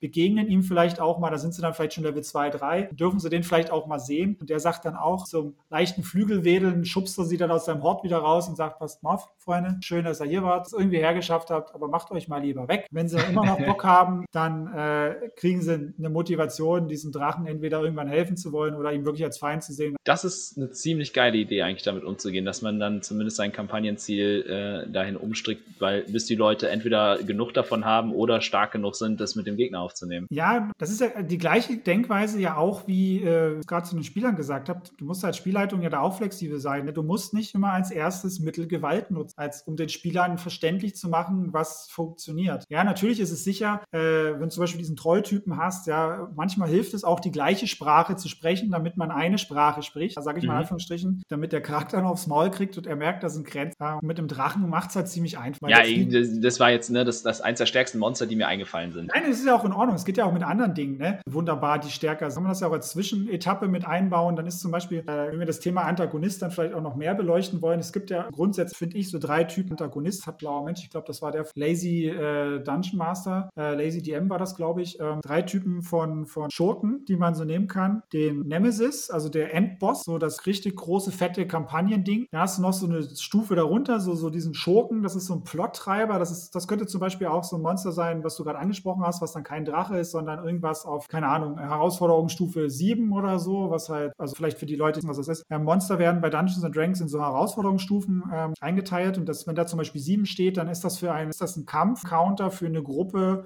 auf Stufe 7 ungefähr. Also wenn wir jetzt wieder die Stufe 1 Charaktere haben, vier Stück von mir aus, und dann die so einem Typen begegnen, den die spannt, Stufe 7, das wäre instant tot, wenn du kämpfen lässt. Ist einfach. Ja. ja. Den kann man als so Zwischenstufe nehmen, ja. Und dann kannst du es immer noch in deine Kampagne einbauen. Sollen die den erstmal verfolgen und dann baust du den als Schurken auf und dann findest du irgendwie einen Grund, warum der in deinen normalen Plot reinpasst. Die Leute wissen doch eh nicht, was du planst. Ja, stimmt, ja. Dann, sollten, sollten sie jedenfalls nicht. Nee, selbst wenn, du kannst immer noch genug offen lassen. Ich meine, es ist ja auch ein gutes Mittel zu sagen, man präsentiert dem, äh, je nach Gruppe, den, den, den Final Boss gleich am, am Anfang. Ja? Die kriegen gleich auf Level 1 richtig hart auf, auf die Schnauze, äh, sterben da fast mit, mit vielen Malus für, für, für, zwei, drei Abenteuer und dann sind sich ihrer Machtlosigkeit bekannt. Das kann auch eine Motivation sein, dass sie dann stärker werden. Muss man aber vorsichtig, das kann natürlich maximal destruktiv sein. Die Leute ja, äh, jetzt haben wir quasi etabliert, ne, dass es äh, über diese Herausforderungsstufe und die Kampfkraft von Monstern gibt es natürlich Begegnungen, Encounter, die können halt ja meiner Kampfkraft entsprechen. Sie können etwas stärker sein als ich oder sie können auch eine absolut tödliche Natur annehmen. Ähm, wie bewertest du das im sozialen Bereich? Da fällt mir das, also ich finde, soziale Encounter sind, kommen immer ein bisschen kurz in der Bewertung von, von Kreaturen, weil da nicht angegeben wird, was die sozial können, abgesehen von den Spielwerten. Wenn ich mir jetzt zum Beispiel irgendwie, keine Ahnung, wenn, wenn ich in der Kampagnen-Setting, in einem gekauften Band oder so wird, irgendein Herrscher etabliert, vielleicht ein Kaiser, so ein richtig großer, der, der so richtig viel Macht hat in, in dem Setting und so richtig viel herrscht halt. Ähm, da wird ja dann aber nicht bewertet, wie stark der in einem sozialen Encounter sich verhält. Ne? Also ist das ein weicher Herrscher oder weißt mhm. du, was ich meine?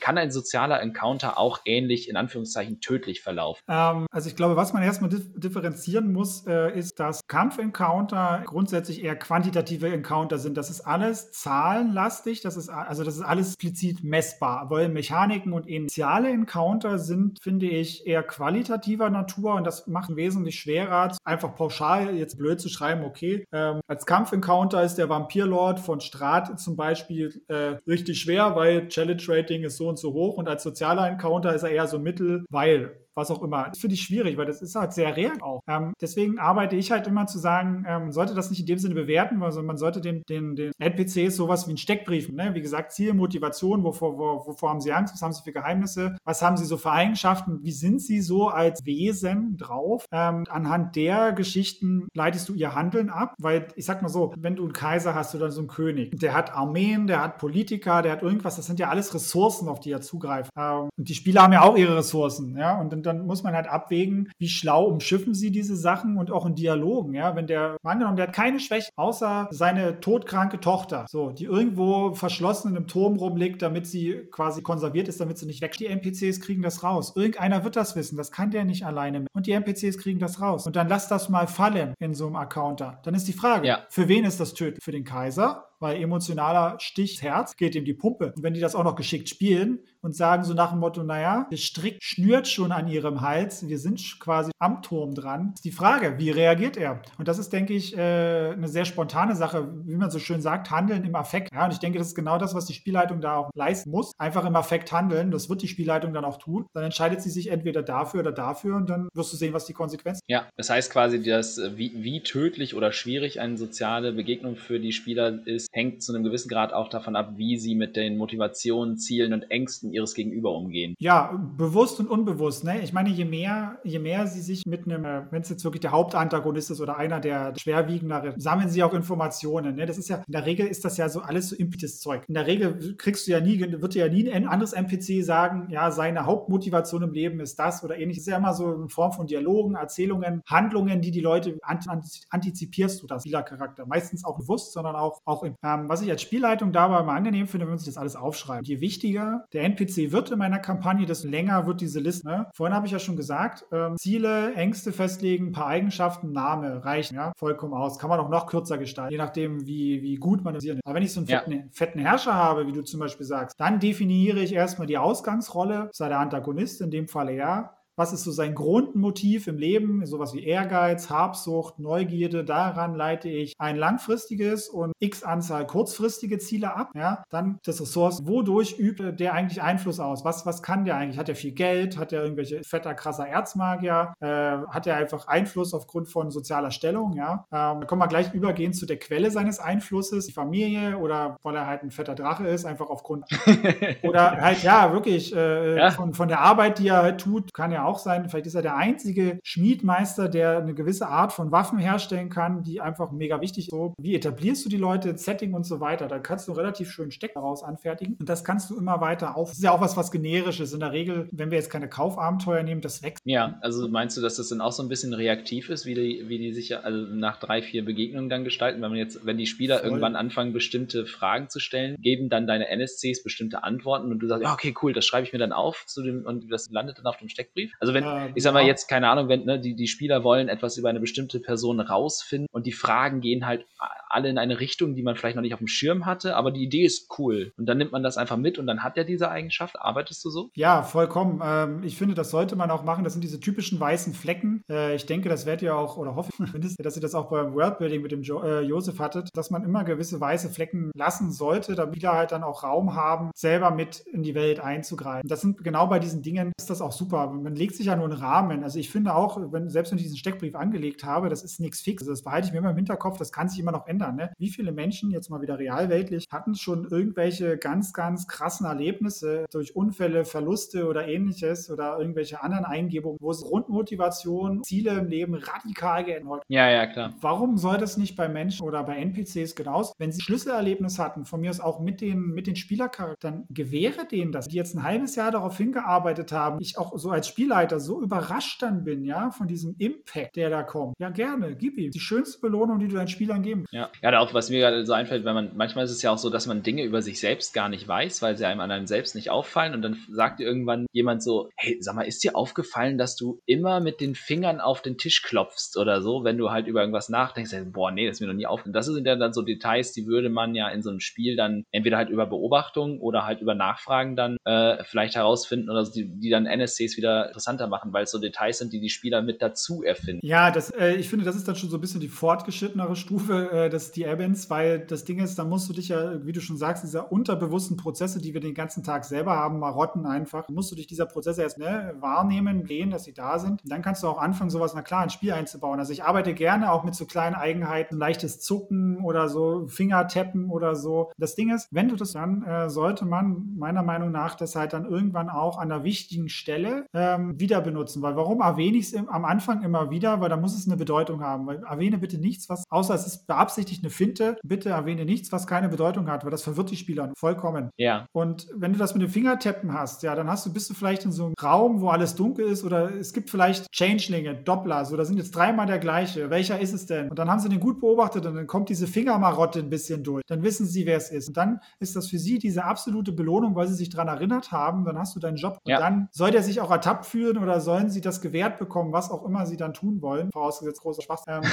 ja, aber weißt du, was ich meine? Weil das Ja, sind ja, genau. Also so wie, so wie, wie, wie, ein- wie ein Tell beim Pokern oder so, zum Beispiel beim Kartenspielen. Wenn, wenn haben ja Spieler auch Tells, die unterbewusst sowas halt, ne, dass, dass die dann unterbewusst verrät. Ähm, oder halt, ne, ein sehr guter Spieler könnte das ja theoretisch dann auch äh, als ähm, Finte halt, wie du schon sagst, nutzen, dass er halt einen Tell erfindet, den er eigentlich gar nicht hat, sowas in der Ja. Art und Weise. Ähm, ja, wie, ne, ich, mir fiel das gerade ein, wo habe ich das denn schon mal, irgendwo gab es das mal, ähm, da hat jemand auch immer unbewusst mit den Fingern auf sein Bein geklopft, vielleicht in einem Film oder so, und das war äh, ein bestimmtes Klopfzeichen, das er unterbewusst halt wiederholt hat, worüber dann Hm. die, die, An die Protagonisten an die Antagonisten quasi reingekommen sind, ohne sich mit den Wachen auseinandersetzen zu müssen, beziehungsweise halt ne, ohne die Tür aufbrechen. Sowas kann man dann auch zum Beispiel einbauen, absichtlich und etablieren. Ja, das, äh, das, das finde ich, also ja, das, verstehe, was du meinst, aber das sind so spitzfindige Sachen, das finde ich fast sehr schwer fürs Rollenspiel. Ähm, ja, finde- man, Also, man muss also halt dann solche, Leute. Sachen, solche Sachen finde ich für, für Lesen, also für Romane oder so Filme oder so, für so da finde ich das super. Das sind so ganz tolle Hacks. Ähm, bei, aber bei, beim Rollenspiel muss man echt immer aufpassen. Das kann funktionieren, aber ich würde behaupten, in den meisten Fällen geht das nach hinten los, weil wieder zurück zu dem, was hat der Spieler eigentlich alles? Erstmal muss er sein Leben geschissen. Also er hat, mal so bös gesagt, er hat seine Nöte, Probleme, er denkt an irgendwas anderes, was auch immer, ja. Dann versucht er dir zu folgen. Er versucht sich das aktiv vorzustellen, ob das irgendwie matcht mit dem, was du sagst. Dann versucht er dir zuzuhören, dann versucht er sich irgendwie zu was da passiert, dann guckt er, was die anderen machen und er achtet auf seinen Charakter. So, dann könnte ich jetzt noch ein paar andere Sachen aufzählen und du merkst dann irgendwie, der Spieler solche Mhm, kleinen, ja. subtilen Sachen, weil das Problem ist ja einfach, du siehst und da, du kriegst ja nur beschrieben, dass etwas, du erfährst es ja nicht, weil erfährt, das ist ja nur dieses Theoretische, das ist halt Grenzen bei dieser Art viel, fehlt ja die Erfahrung da. Weil wenn ich zum Beispiel sage, Gerüche sind zum Beispiel ein gutes Beispiel, wenn das relativ, ähm, das kann ich mal ein bisschen teasern, für mein aktuelles Abend, da gibt es zum Beispiel so eine Heck, äh, so eine Hexe, die kann man enttarnen, weil sie immer Hyazinth, ja, diese,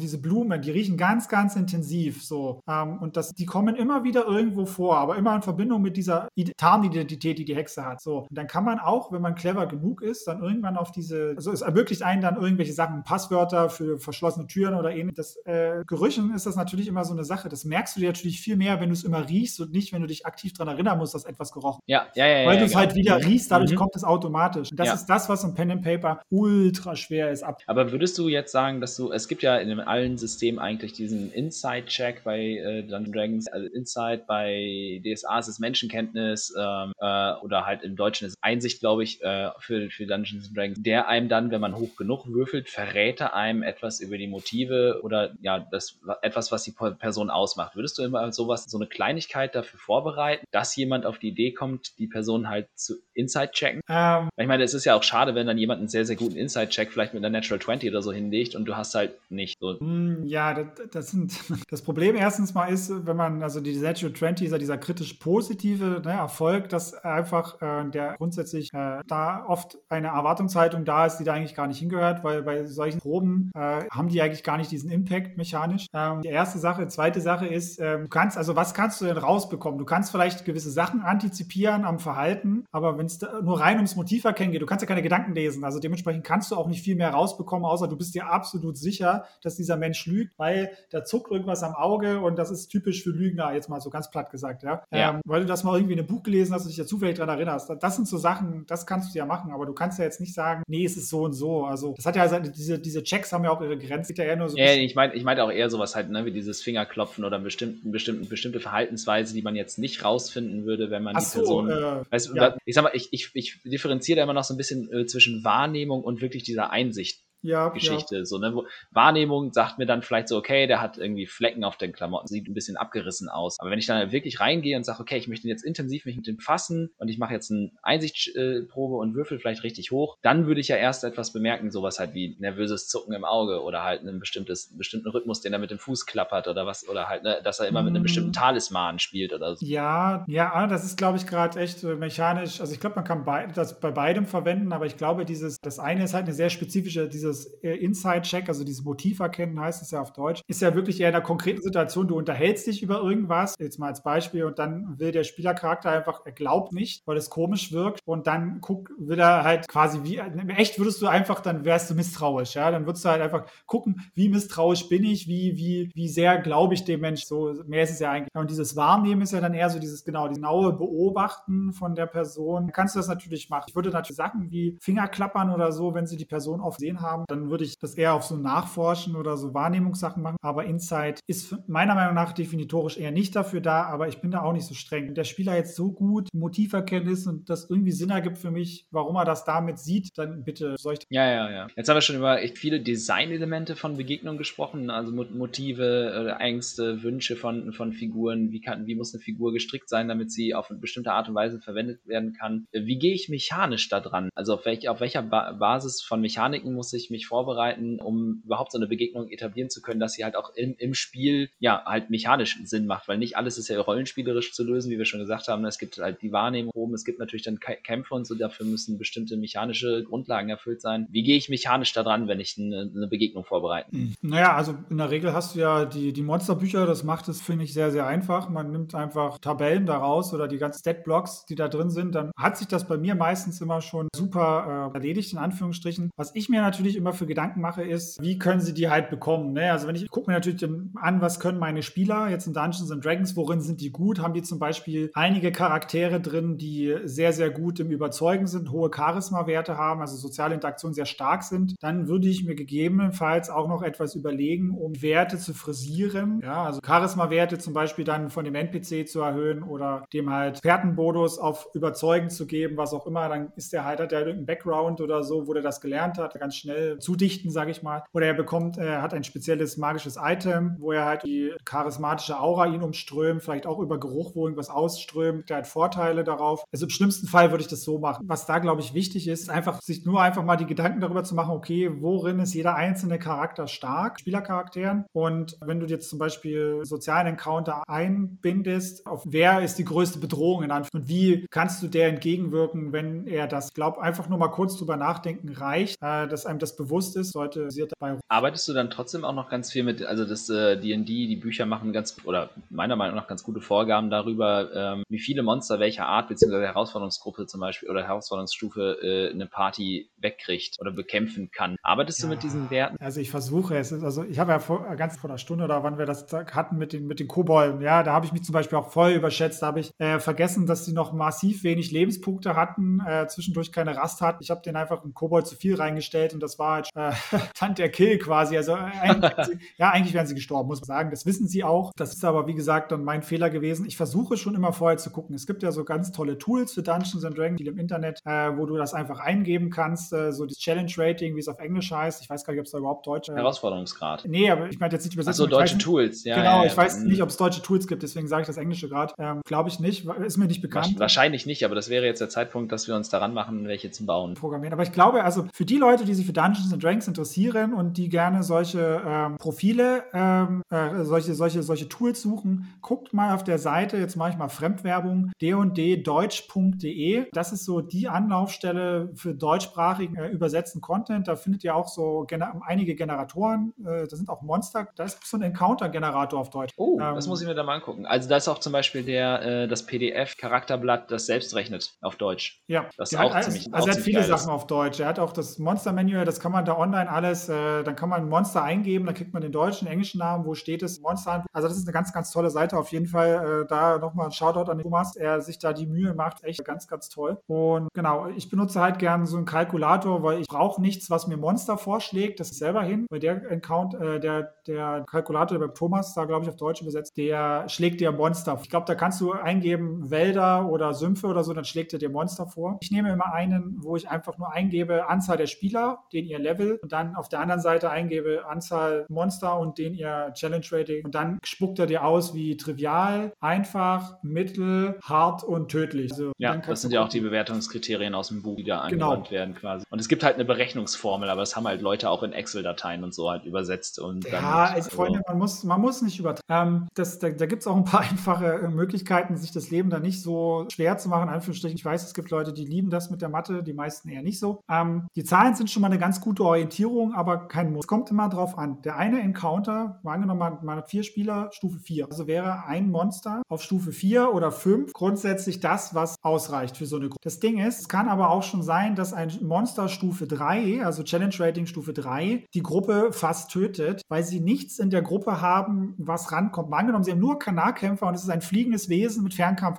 auf Stufe 3. Das macht die kaputt, weil die nicht rankommen. Mhm. Also man muss auch mal so ein bisschen auch da wieder gucken mit diesen Zahlen. Das ist ein, also bei Dungeons and Dragons gut hin, ein relativ gutes Maß. Man muss auch immer gucken, was ist, was ist es für eine Monsterart und was können halt eine Spieler. Weil es ist auch massiv frustrierend, wenn du jetzt ein Monster dir rausgibst, was vielleicht im Sumpf ganz toll ist und da super reinpasst, aber das maximal scheiße für deine Spieler ist, äh, vom Skillset her, da haben die keinen Spaß damit und dann finde ich, hast du falsch geleitet und nicht nur du. Vor allem, wenn es halt nicht der Kampagnen-Encounter oder so ist, sondern nur irgendeiner auf, aus einer Tabelle oder so, den man sich irgendwie zurechtgelegt hat, damit mal auch gekämpft wird, immer nur gelaufen oder so. Den Kampagnen-Encounter, wenn du es gerade so ansprichst, das ist ja auch etwas, den baut man ja auch auf. Also dann sollten die Spieler in der Regel auch irgendwann wissen, wenn das jetzt so Zwischenboss ist, ein größerer oder etwas, ne, müssen sie immer die Gelegenheit haben, sich vorher in irgendeiner Form zu informieren, das auszuspionieren und sich vorzubereiten. Ich weiß, die meisten Spieler machen das in der Regel nicht wirklich oder nicht gut, sich vorbereiten, rennen da irgendwie rein, aber man muss ihnen mal als Spielleiter wenigstens die Gelegenheit geben und das auch mehr als einmal erwähnen, dass es Mittel und Wege gibt, sich zu informieren oder sich vorzubereiten. Items, wir hatten auch Monsterbegegnungen, da haben wir Fallen mitgenommen und stellt manche Monster, zum Beispiel, wenn du ein Einhorn fangen willst, unheimlich schwer, weil sich dieses Drecksvieh wegteleportieren kann. Dann musst,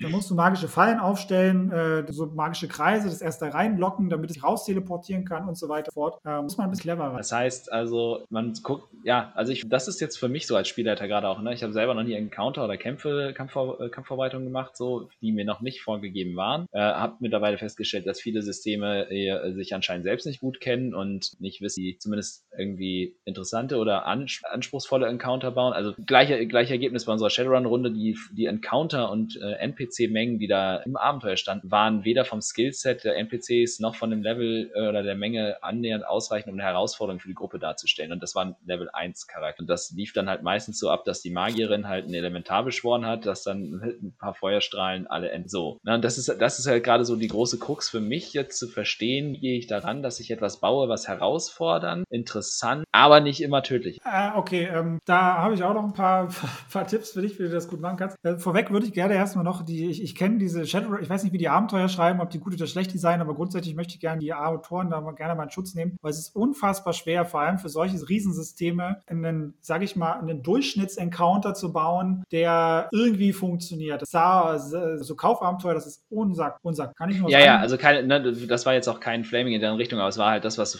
festgestellt hast, dann quasi, ne, als, als Spielleiter hast du gesagt, ja, okay, dann muss ich da wohl doch nochmal selber Hand anlegen, wo man dann so ein bisschen das Gefühl hatte, so, okay, kennt ihr nicht, also wisst ihr nicht, was euer eigenes Spiel macht oder ausspuckt als Charaktermöglichkeiten. Das war so ein bisschen so das Gefühl daraus, aber ich gebe dir vollkommen recht, das ist natürlich, du kannst nicht für jede Gruppe den Encounter bauen, weil wenn sie sich, ja. wenn du eine Gruppe hast, die sich jetzt im D&D-Sinne, wenn du eine hast, die nur aus Barbaren besteht, dann ist es, dann brauchst du natürlich von vornherein wesentlich kampfstärkere Gegner, als wenn es alles irgendwelche halt Magier, ne? Nicht so viel vertragen, wenn du den dann davon aufs Brett. Das stimmt, außer sie sind gut positioniert, da sind wir wieder beim Terrain äh, mit dem Genau, Encounter. aber ich meine, so, so der Durchschnittsmagier, den kriegst ja, du halt klar. mit wenigen Hitpoints einfach schon mal, du, krieg, du kannst ja, schnell natürlich, der Barbar sprintet dran und macht ihn tot, ist klar. Also der Barbar ist, ja. also bei Dungeons Dragons, die Klasse des Barbaren ist quasi die, die, die, die Achillesferse des Magiers in der Regel, ist einfach so alles. Aber, um deine Fragen zu beantworten, wie gesagt, äh, das kann natürlich auch schlechtes Abenteuerdesign gewesen sein bei Shadowrun, das ist immer so die Sache. Ähm, könnte das da zum Beispiel sehr einfach lösen, indem man sagt, jetzt mal so platt gesagt, wenn zu einfach, dann einfach plus drei oder plus drei davon oder was auch immer, ja? Ja. So, was würde ich dir jetzt äh, für Tipps geben, wenn du mich das fragst, was du ja getan hast? Erstens, setze, wenn du so, so, so, so ein Challenge-Rating-Ding benutzt, so ein Counter-Programm, äh, setze immer erstmal weniger Gegner an, als denkst, was gut. Weil wenn das unverhofft doch zu schwer ist, eben weil du noch nicht so die richtige Erfahrung hast, wie deine Spieler spielen oder nicht spielen, ähm, ist es immer einfacher, irgendwie, sage ich jetzt mal in Anführungsstrichen, neue Gegner aufploppen zu lassen, als irgendwie spontan fünf weg. Das ist, die sind da und warum sollen die auf einmal weg? Das, oder dieses, äh, ah, da ist irgendwie ein Fels runtergefallen, weil der Hang ist so, wenn das jetzt plötzlich passiert und nicht schon die ganze Zeit, dann ist das einfach so ein Deus Ex Machina Ding, dann ist das einfach so eine göttliche Intervention, das merken die Spieler und das mögen die frustrierend, ähm, weil du ihnen helfen. Deswegen da smart sein und überlegen, entweder man lässt sie ein paar Runden später kommen wenn du merkst, äh, also die Gegner, wenn du merkst, das läuft für deine Spieler. Ähm, oder du bereitest irgendwas vor, dass sie ähm, überrascht noch angreifen können. Zum Beispiel aus Witcher äh, fällt mir ein von den äh, Computerspielen, da gab es ja diese, diese Flusslinge. Diese, ja, ja, ah, äh, ah, die kleinen blauen Viecher mit den genau, Kienohren. Genau, das sind diese, diese Viecher, die im Flussnähe sind und die äh, sind immer aus dem Dreck, also die hast, du, die hast du einfach nicht gesehen und die haben sich eingewühlt. Und so kann man das zum Beispiel auch bauen, indem man da mal angenommen zwei andere Monster rumstehen hat, ja, irgendwas anderes äh, äh, aus, dem, aus dem Wasserbereich und dann kommen die halt noch dazu. Das kann man zum Beispiel so, wenn nicht, dann sind sie nicht da, wenn es nicht brauchst und wenn ja, kannst du sie, kann einfach mal einer nach dem Bein packen. Das bringt übrigens auch nochmal ganz tolle Dynamik mit rein. Ähm, genau, sowas. Und dann immer ein Fluchtszenario mit einplanen. Wie du vorhin schon mal gesagt hast, gerade wenn intelligente Wesen ist, ähm, mach mal so ein bisschen ein Boss-Monster äh, aus. Immer so, ja, wenn du, das war schon früher so, wenn wir uns in der Jugend mal so, in der Disco, du hast immer so ein paar Grüppchen gehabt und du hast immer einen gehabt, der die große Fresse hatte. Der Rest hat meistens immer die Klappe gehalten. Das ist mal das, was ein Kumpel mir damals gesagt hat. Das ist natürlich so nicht so der Lebenshack, den man äh, so bevorzugen soll, aber Pen and Paper hilft das halt ganz. Hau dem ähm, mit, der, mit der größten Schnauze, also der, der am meisten redet, hau dem einfach richtig ein, einen drauf und dann lassen die anderen nicht in Ruhe. Das ist halt auch so. Wenn du so einen Goblin-Boss hast, der einfach mal niedergeprügelt wird von einem, vor allem vielleicht auch mit einem Treffer, da denken die sich auch, naja, der ist ja schon so stark, das ist ja unser Anführer und jetzt wird er so einfach weggenietet und dann hauen die doch ab. Egal, ob die der Überzahl sind. Außer ja. sind jetzt Hunderte, ja, jetzt mal Anführungsstrichen. Aber sowas kannst du auch machen. Das, das funktioniert auch ganz gut. Ähm, ja, genau. Und ansonsten halt wieder diese soziale Komponente einbauen. Gibt denen irgendwie dann auch ein paar Hints irgendwie, dass der, dass einer schon ängstlich aussieht oder so oder ein bisschen abseits steht. Dann sollen sie halt über eine Einschüchternprobe oder so das versuchen. Ja, dann nochmal so voller Blut dann sich selber wie ein Monster aufbäumen in, in ihrer Raserei und ihrem was auch immer. Der vielleicht Angst und läuft weg. Ja, es gibt ja dann auch genug Möglichkeiten, ne? wenn ich mir jetzt dann denke, so keine Ahnung, der Barbar, der dann in seine äh, Kampf Raserei, Raserei heißt glaube ich im Deutschen, ne? Verfällt. Ja, Rage. Rage ja. äh, I'd like to rage. Äh, Furcht. Ich habe einen Sorcerer gespielt, ich hab's gehasst.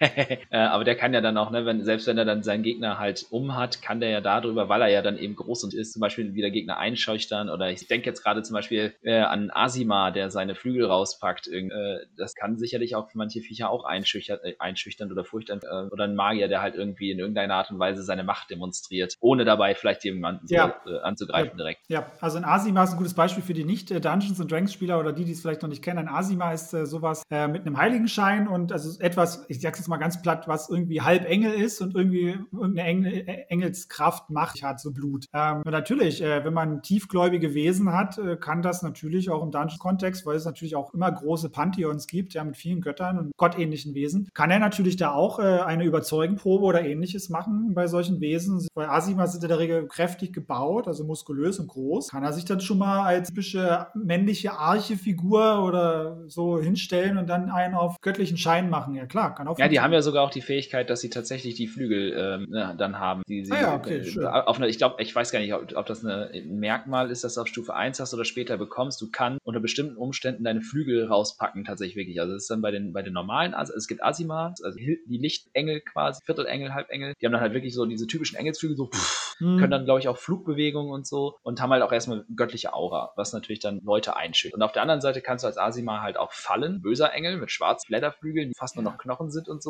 Auch das kann ja einschüchternd sein. Und das kann ich ja als Spieler, wenn ich weiß, dass ich über diese Fähigkeit füge, in solchen Situationen dann natürlich irgendwie rauspacken. Genauso wie jetzt der Zauberer, der könnte ja dann, ne, wenn er toll beschreibt und so, würde ich das ja auch zulassen, dass er über einen, einen Zaubertrick, der keinen Zauberplatz äh, verbraucht, jetzt regeltechnisch ja. zum Beispiel halt, wenn er einfach demonstriert, er könnte jetzt alles hier in Schutt und Asche legen, weißt würden du, sicherlich kleine Gegner halt auch äh, eventuell dann mal die Hosen voll haben. Ja, weißt du, wie oft ich mit, gut, da war ich schon ein höheres Level, aber wie einfach, wie oft ich schon mit einem Feuerball in der Hand gedroht habe, irgendjemanden, na komm, klasse. Ja, ähm, voll. Also du kannst es auch, auch mit diesem dunklen Engel-Ding, ne? Da kannst du natürlich auch eher so, wenn du so, nehmen wir den Goblin-Schaman wieder, ne? Eher naturverbunden und dann sieht er da so eine dunkle Kreatur oder was soll denn der denken, der arme, das arme Kobold-Wesen da, ja? Da hat auch Angst, dann irgendein Fluch oder was auch immer, ein böser Geist, ne? Kannst du machen. Das Schöne ist halt, ne? Die sind halt einfacher, die kann man bisschen Kinder behandeln, ne? Je, je größer die Truppe wird, kann man denen das natürlich auch wieder äh, abgewöhnen, ähm, weil dann sich vielleicht auch andere Entitäten wie ein Troll oder so jetzt vielleicht nicht davon beeindrucken lässt, der doppelt so groß und dreimal so breit ist wie er, dass da ein kleines Vieh, was ein bisschen dunkel ist, äh, da rumflattert. Ja, da macht er einmal mit der Hand so und dann macht der Asimir wirklich. Ähm, also das, das geht, klar.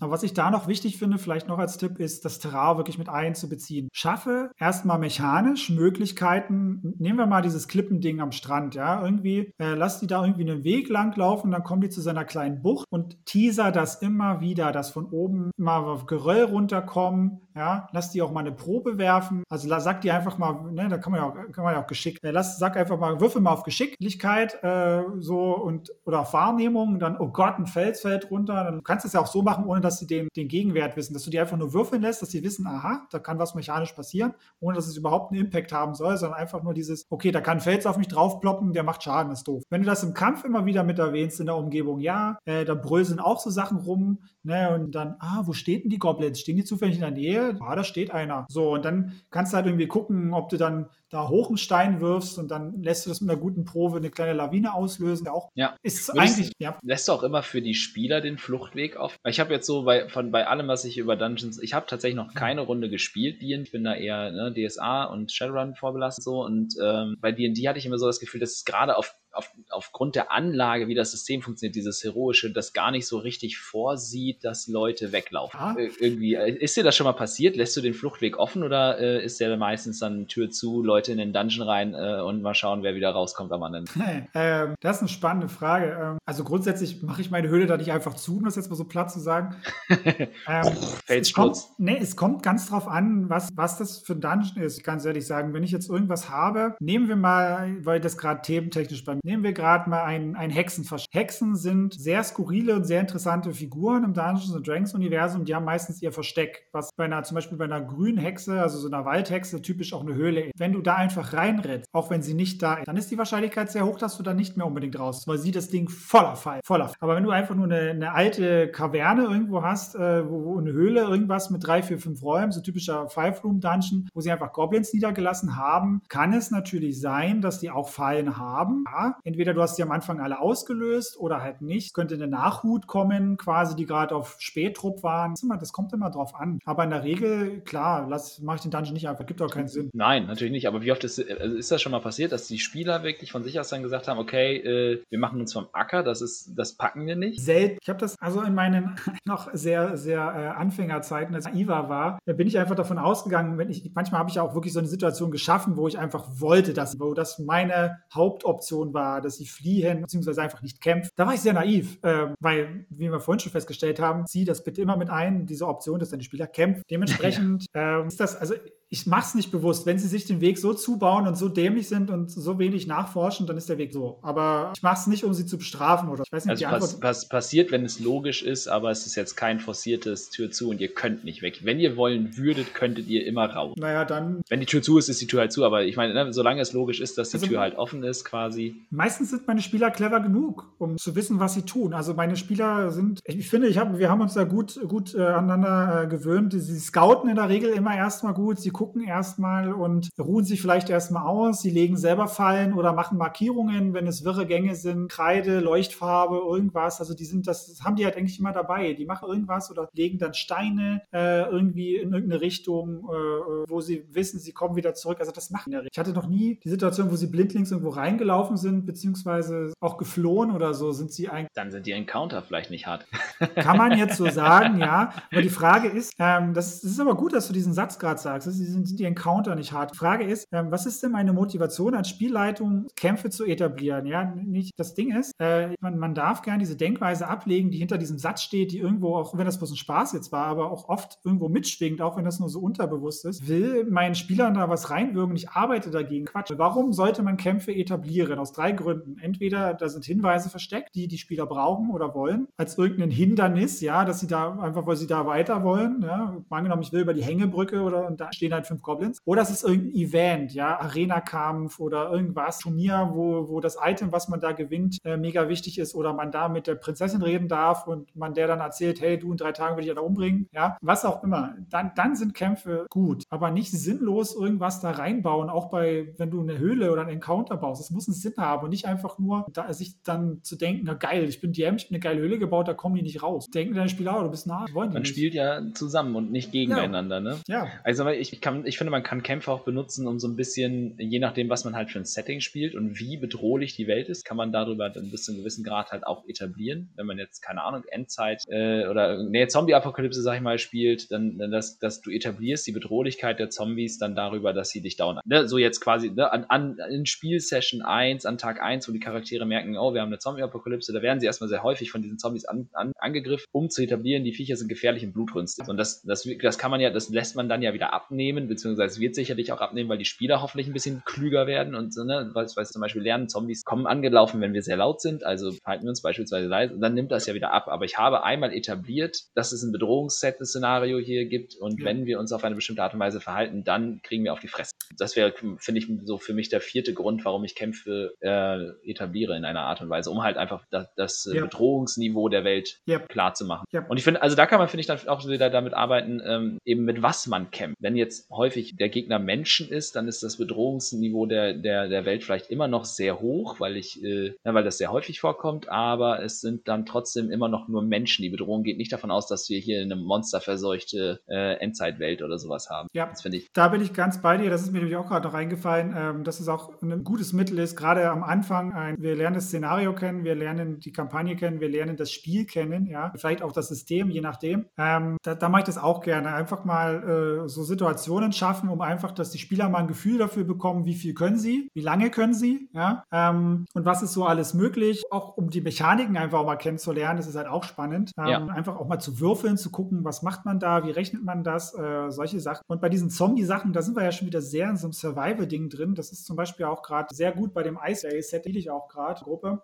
Da hast du natürlich auch diesen Survival-Faktor mit den Schnee und den Eisstürmen und der Kälte draußen, wo du auch so Tabellen hast, wo du gegen ankämpfen musst, ne? Also wo du dann einfach schnell stirbst aufgrund von minus 40, 50 Grad die Nacht. Ähm, das finde ich ist mit den Zombies ähnlich. Man muss halt schauen, dass man diese, wie du sagst, diese Bedrohungssituation schafft. Das verstehen die relativ schnell, ja, vor allem auf schnellen, Level, äh, niedrigen Leveln. Aber das ist nicht irgendwann nervig. Wenn du keine Gruppe hast, die mega Bock auf so ein mechanisches Spiel hat, äh, wird das schnell frustrieren, wenn du andauernd auf diesen Mist gucken musst. Andererseits, wenn du es zu sehr vernachlässigst, äh, gewöhnen sich die Spieler irgendwann so dran, oder es kann passieren, dass sie dann einfach, ja, die Zombies, mein Gott, ja, die greifen an, war wieder leise, passiert. Muss man die halt irgendwie auch intelligenter werden lassen, dass sie zum Beispiel Möglichkeiten finden, woanders einzudringen im, im Safe House, ja, wieder mehr Fokus darauf lenkt ähm, oder die vielleicht auch schlauer werden. Was da wichtig ist, dass man sich, wenn man das selber baut, einfach Mechaniken schafft, die das fördern und die das äh, hindern, die klar für sich definiert und gegebenenfalls auch transparent den Spielern dann auf der Spielerebene auch mit, ja. die das auch wissen. Machst du das Auftauchen von Monstern eigentlich auch zu einem, oder von, also die, die Art die Mon der Monster, die auftaucht, auch bis zu einem gewissen Grad von den äh, Völkern, die in der Welt leben, abhängig? Weil ich meine mhm. zum Beispiel, keine Ahnung, wenn ich jetzt ein bestimmtes Volk bin, äh, die, also die haben ja, die Spielervölker haben ja jetzt keine etablierten Schwächen so an sich, aber wenn ich jetzt ein Volk wäre, das gegen irgendwas besonders allergisch ist oder so, dann würde das ja in einer, in einer Welt, in der bestimmte Kreaturen leben, wahrscheinlich gar nicht existieren. Ich halt, keine Ahnung. Warum nicht? Also, Minderheiten gibt es überall. Okay, ja. Also grundsätzlich, natürlich gibt es nicht überall, aber so, ne, kann man grundsätzlich ja. einbauen. Ähm, also ich gucke natürlich schon erstmal äh, terrain-spezifisch, zum Beispiel, wir spielen jetzt in der einen Kampagne, in der Homebrew von mir jetzt in der Wüste, die ist auch recht lebensfeindlich, ähm, von magischen Anomalien zugesät mittlerweile und da leben bei mir primär Ex, ja, so Dragonborn, also Drachengeborene und Lizardvolk. Ähm, na klar gibt es auch andere, weil ich bin immer ein großer Freund von Vielfalt. Es haben immer andere ähm, Gruppen oder Einzelentitäten einen Grund da zu leben, warum sie da leben. Und äh, dann gucke ich natürlich wieder auf die Hintergründe meiner Stadt. Ne? Da ist eine Tabaxi dabei, Katzenmensch. Und natürlich werde ich dann auch äh, Agenten aus ihrer Heimat auftauchen lassen, die natürlich auch Katzenmenschen sind. Dann sie dann suchen oder mich oder was anderes suchen, was giert, um einfach auch äh, das abzuholen, was sie sich als Hintergrund ausgesucht hat und mitgebracht hat. Genau. Das heißt, die, die Umgebung definiert so bis zu einem gewissen Grad die Primärlebensform und dann hängt und dann dazu noch ein bisschen was an den, an den Völkern auf der Welt kreucht und fleucht. Ja, naja, schon. Also wenn wir jetzt so extreme Lebensräume nehmen, wie zum Beispiel Vulkangebiet oder halt so eine Wüste, ähm, klar können Menschen, Menschen da auch leben, aber wenn wir es jetzt in so ein High-Fantasy-Setting packen, hat es ja seine Gründe, warum tendenziell eher Amphibien, die äh, wärmeliebend sind und eine Panzerhaut haben, keinen Sonnenbrand können. Ist natürlich, ähm, ergibt auch mehr Sinn, dass die in solchen Terras leben, ja. Ähm, oder nehmen wir mal hier die Triton, also diese, diese äh, aquatischen Menschen, diese Wasservölker. Ist ja klar, wenn die ja so Schwimmflossen und so weiter haben, dass die jetzt nicht in der Wüste leben. Also es wird sicherlich welche geben.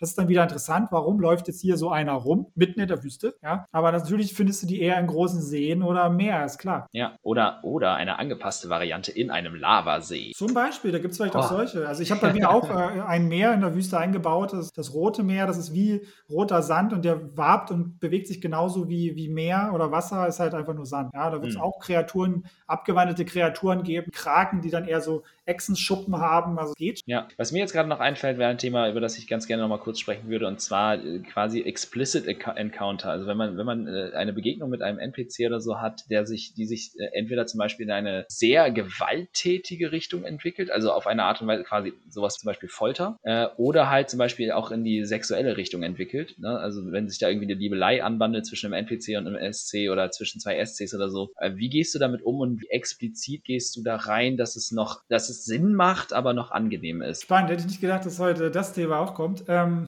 ja, also grundsätzlich muss man erstmal sagen, das sind so sensible Themen, äh, Folter, Gewalt, äh, Erotik oder sage ich mal Liebe aller Art, ja. Ähm, viele andere Triggerthemen. Es gibt, da muss man seiner Gruppe meiner Meinung nach in der Session Zero erstmal die Grundlage legen, wie geht man mit sowas um, wie viel ist okay, wie viel wollen wir. Es gibt ja auch immer Call of Cthulhu äh, sehr, sehr große Horror-Settings, wo diese Beschreibungen dieser Dinge, dieser skurrilen, wahnsinnigen Dinge auch natürlich eine Rolle spielt. Ja, das verträgt auch nicht jeder Mensch. Das sollte man erstmal basal klären. Dann muss jede Gruppe meiner Meinung nach auch ein Mittel und einen Weg finden, um damit umzugehen, wenn jetzt bei jemandem eine Grenze überschritten wurde oder eine erreicht, cuttet, umgeht, auch besprechen. Ähm, also nennt das erstmal als Rahmending. Man muss eine Fehlerkultur irgendwie schaffen, muss bewusst sein, dass Fehler passieren können, aber wir versuchen damit gut umzugehen, Raum aufmachen für die Leute, das wohl erst. Wie gehe ich konkret damit um? Ich habe ähm, Spieler gehabt in der letzten Kampagne, da ging es um Liebschaften, da ging es auch darum, äh, miteinander intim zu werden, also auch wirklich dann ja, Sex zu haben. Also, da drücke ich es mal so aus. Da ging es auch um homosexuelle Liebschaft, ähnliches. Also wir sind eine Gruppe, wir sind da sehr offen, wir haben das vorher besprochen. Ich deute das dann einfach nur an. Sie sagte, okay, ich nehme jetzt mal eine Szene, dann wollte sie sich bei der einen Wirtin, die sie so mochte, äh, dann wieder über Nacht einquartieren und sie ist dann schon mal vorgegangen, so Badewanne, bisschen Mond reingeschienen und dann sie war schon in der Badewanne und sie bittet dich äh, mit dazu zu kommen. So und dann habe ich das dann einfach mehr, sage ich dann auch, ne, oder dann so Sachen wie, dann guckst du so, dann fällt dir ein Geräusch auf, dann guckst du so auf das große Bett nebenan und da liegt halt noch noch jemand so mit wenig ja. Kleidung. Mehr sage ich da nicht. Das sind aber alles so Sachen, die sind vorher abgesprochen. Ich weiß, dass das bei der Person, bei der ich das getan habe, in dem Rahmen auch okay war und mehr mache ich dann auch nicht. Das sind schon echt krassen Fälle an Andeutungen. Ich habe auch die Erfahrung gemacht, ich habe, es gibt ein DSA-Abenteuer, das ist, ähm, keine Ahnung, welche Nummer das ist, auch egal, scheißegal, das heißt äh, Orgien in Term. Und es ist genau das. Also es ist ein Band, der hat, der ist, ist so daumendick ungefähr fast ja. ausgedruckt. Ähm, das, das ist, spielt, ähm, bei DSA haben sie in der Welt Aventurien haben sie äh, die namenlosen Tage etabliert. Das sind quasi das aventurische Kalenderjahr hat 360 Tage plus 5 am Ende des Jahres. Das sind die namenlosen Tage, also mhm. die Nächte und die Tage der Zügellosigkeit und des namenlosen Gottes, wo halt die Pforte des Bösen auch so ein bisschen offen ist, auch die Welt, die Feenwelt okay. steht. Alles, alles ist ein bisschen finster und mieser drauf und Paktierer und Dämonen haben dann noch mehr in der Welt als ohnehin schon. Und in diesen fünf Tagen spielt halt diese Orgie in den Thermen. Äh, und Spoiler Alert, also falls ihr das nochmal spielen wollt, es stellt sich am Ende raus, dass das eine äh, Party ist, die von einem, äh, von einem Belkelel-Pakt quasi, äh, Belkelel-Zirkel ähm, äh, veranstaltet wird, irgendwie so in dem Sinne. Und also Belkelel ist quasi der Gott, die Götter, die Dämonen, die Erzdämonen der negativen Liebe quasi. Ne? Die steht mhm. halt für alle diese bösen Themen, die man damit verbindet, halt so ja, okay, wirklich ja. Kinder, in, Kinder einbezieht, Gewalt ne?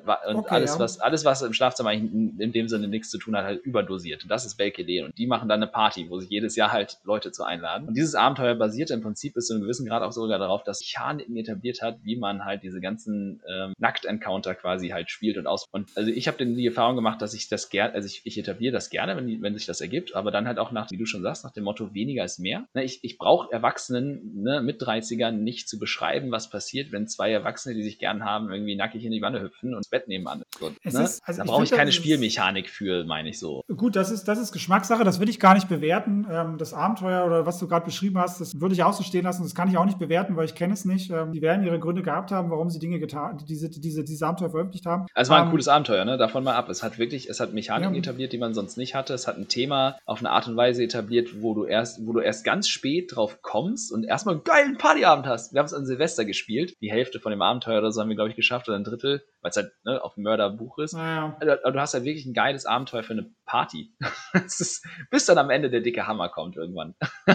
ja, aber ist doch, scheint das Abenteuer ja doch was richtig gemacht zu haben. Auch, ja, ähm, ja Ja, also das ist halt, wie gesagt, immer Geschmackssache mit der. Ich, ich kann mir auch gut vorstellen, dass es Gruppen gibt, die das bis ins Kleinste dann aus, ja, ausquatschen. Ich meine, das sind ja in der Regel sehr, sehr sensible Themen. Dementsprechend, also für den Durchschnittsbürger, sage ich mal, ja, der da jetzt nicht so ausführlich jedem, vor allem in der Pen and Paper Runde vielleicht darüber redet. Ähm, aber ja, es ist halt, wie gesagt, Geschmackssache. Und äh, Gewalt ist halt auch sowas. Da muss ich sagen, da bin ich schon expliziter unterwegs als bei äh, sexuellen oder romantischen Dingen, ähm, was die Beschreibungen betrifft, weil ich da auch weiß, äh, es geht auch in meiner Gruppe. Also wir hatten auch schon, hui, ich weiß gar nicht, ob ich das erzählen kann. Ähm, so schlimm ist ja auch nicht, aber das war auch so ein Ding, wo wir danach nochmal drüber geredet haben. Da ging es darum, der eine hatte so ein, so ein in meiner Homebrew-Welt so ein Geisterkönig, also so eine Art Gottheit für die Toten in sich aufgenommen. Und der hat ihm Macht gegeben, aber dafür musste er mal Seelen ernten. Uh. Und er wollte mächtige Seelen haben. Und dann mm. ist er mm. irgendwo, wollte er mal gucken gehen bei den ganzen verwunderten Priestern äh, oder Priesterinnen in so einem Kloster, äh, in so einem Tempel von Dämonen belagert. Und dann waren die alle so an, an ja, äh, na, sag schon, äh, angeschlagen, schwer krank und fast tot so. Und dann, ich habe das halt echt bis zum letzten aus. Ich habe ihn quasi angestiftet dazu, ihr also dann äh, quasi mit einem Handtuch dann oder mit einem Tuch dann letzten Rest zu ersticken. Ich habe quasi dieses Angebot gemacht, zu sagen, okay, da ist halt was und die andere ist halt rausgegangen und die atmet nur noch schwer. Der hat das verstanden. Ne? Und dann dieser Totenkönig hat gesagt, so ja, mir die Seele. Ähm, und ich habe das wirklich moralisch so bös gemacht. Vorher die andere, die sollte was für ihn holen, irgendwelche Salben oder so, weil die in den Krieg ziehen wollten und die waren ne, starke Krieger, aber die schon auf hohem Level waren. Und da meinte sie noch zu ihm, ja, passt doch bitte mal da auf die Freundin auf, also auf die, die er letztlich erstickt hat, mach das bitte mal und dies, dies, der geht's wirklich schlecht. Und dann kam die zurück und er hat gesagt, ja, auf einmal war sie weg und ja, dann hat sie sich ausgeweint, sie hat ihm das geglaubt und gesagt, das war ihre beste Freundin und ich echt auf die Spitze. Ne? ähm, das muss man sagen, ne? das, was ich da gemacht habe, das ist, vielleicht finden das äh, einige deiner Hörer dann auch äh, moralisch massiv verwerflich, was ich verstehen kann, aber in der Gruppe ging es, war sehr viel Spannung, es war sehr viel Auftrieb, wir haben danach auch nochmal drüber geredet, ob das wirklich okay war und alles. Muss man aber gucken. Ne? Das ist jetzt, sage, das ja. sollte jetzt jeder einfach so machen. Also im Prinzip, das ist auch meine, meine Meinung eigentlich dazu, diese, diese ganze Geschichte, wie gehe ich mit solchen Begegnungen und diesem Thema um, die müssen dann auf unserer sozialen Ebene eigentlich OT, also out of game, außerhalb des Spiels schon geklärt werden, wo ja, man dann voll. auch wieder, auch wieder seine soziale Basis dann legen muss und ein bisschen schauen muss, kann ich, also ja. wie bereit, wie weit will die Gruppe gehen und wie, wie bereit will ich, gehe ich das als Spielleiter halt auch mit. Ja. Ne, man muss ja auch bereit sein, das dann halt extra beschreiben. Also ich deute auch, äh, also wenn wir Gewaltszenarien haben, also es gibt natürlich immer, jeder hat ja so seine Grenzen, ne? ähm, zum Beispiel so Vergewaltigungsthemen und ähnliche Sachen, egal welche Art, das ist etwas, was ich gar nicht spiele. Also ich wenn, dann deute ich das halt an mit, mit Miss Misshandlungen, wo die Spieler so viel Interpretationsspielraum haben, wo sie sich denken können, dass das vielleicht auch eine Option war der Misshandlung. Aber manchmal äh, habe ich zum Beispiel, hatten wir auch schon mal so einen One-Shot gespielt, da ging es auch darum, wollte ich so einen Typen wirklich jetzt richtig böse darstellen. Da haben sie ja bloß gehört, wie so ein äh, kleiner äh, oder ein Kind war es, dann, wo man so Gürtelhiebe gehört hat und dann so ein bisschen so schreien und viel mehr sage ich dann auch. Ne? Das ist halt, das reicht schon vollkommen aus. Ähm, so, da muss man nicht viel mehr dann noch beschreiben, rumgehen und sagen, hier, dann hat er ihm richtig richtig äh, verdroschen, man sieht das Blut im Zahn. Das, so gerade bei Kindern, das, das hat ja noch eine ganz andere Qualität oder so, da muss man, ne? man kann ja, ja, es fällt mir jetzt noch spontan richtig Bösartiges ein, ja, schwangere Frauen, das ist dann irgendwie Fehlgeburten, also das, ne, das sind so ganz, ganz bösartige und siebe Themen. Ähm, das muss man in einem Rollenspiel, muss man nicht andeuten, man, ne, selbst, mal angenommen, man will das mit der schwangeren Frau machen. Ich würde das, wenn ich diese Situation hätte, würde ich das so lösen und sagen, ja, ähm, verprügelt sie und ja, sie hat die schwangere Frau verprügelt und sie sitzt verkrampft da und hält sich im Bauch. Da kann sich jeder denken, was passiert. Da muss ich nicht noch beschreiben, wie sie zur Fehlgeburt bekommt. Ähm, da hat ja, ne, Witcher 3 diesen Schritt, die sind da, die sind da ja mal eben drüber weggegangen mit dem, mit dem Plot, mit dem Fehlgeborenen, der erste Metaplot. Das ist was anderes. Das so, ey, das, boah, wobei ich das schon echt auch hart fand. Bist du, bist du gerade beim Computerspiel oder bist du beim, beim, beim, beim, beim RPG, beim Pen and Paper? Nee, nee, nee, bei dem, äh, bei dem äh, Computerspiel, ja, ja. Das ist aber was ganz anderes, weil du bist, ähm, weil da ist dieser Abstand zwischen ich bin nicht Gerald von Riva und das ist ein Spiel ähm, viel, viel größer als ich sitze am Spieltisch und ich bin jetzt äh, Kargrem der Zwerg, der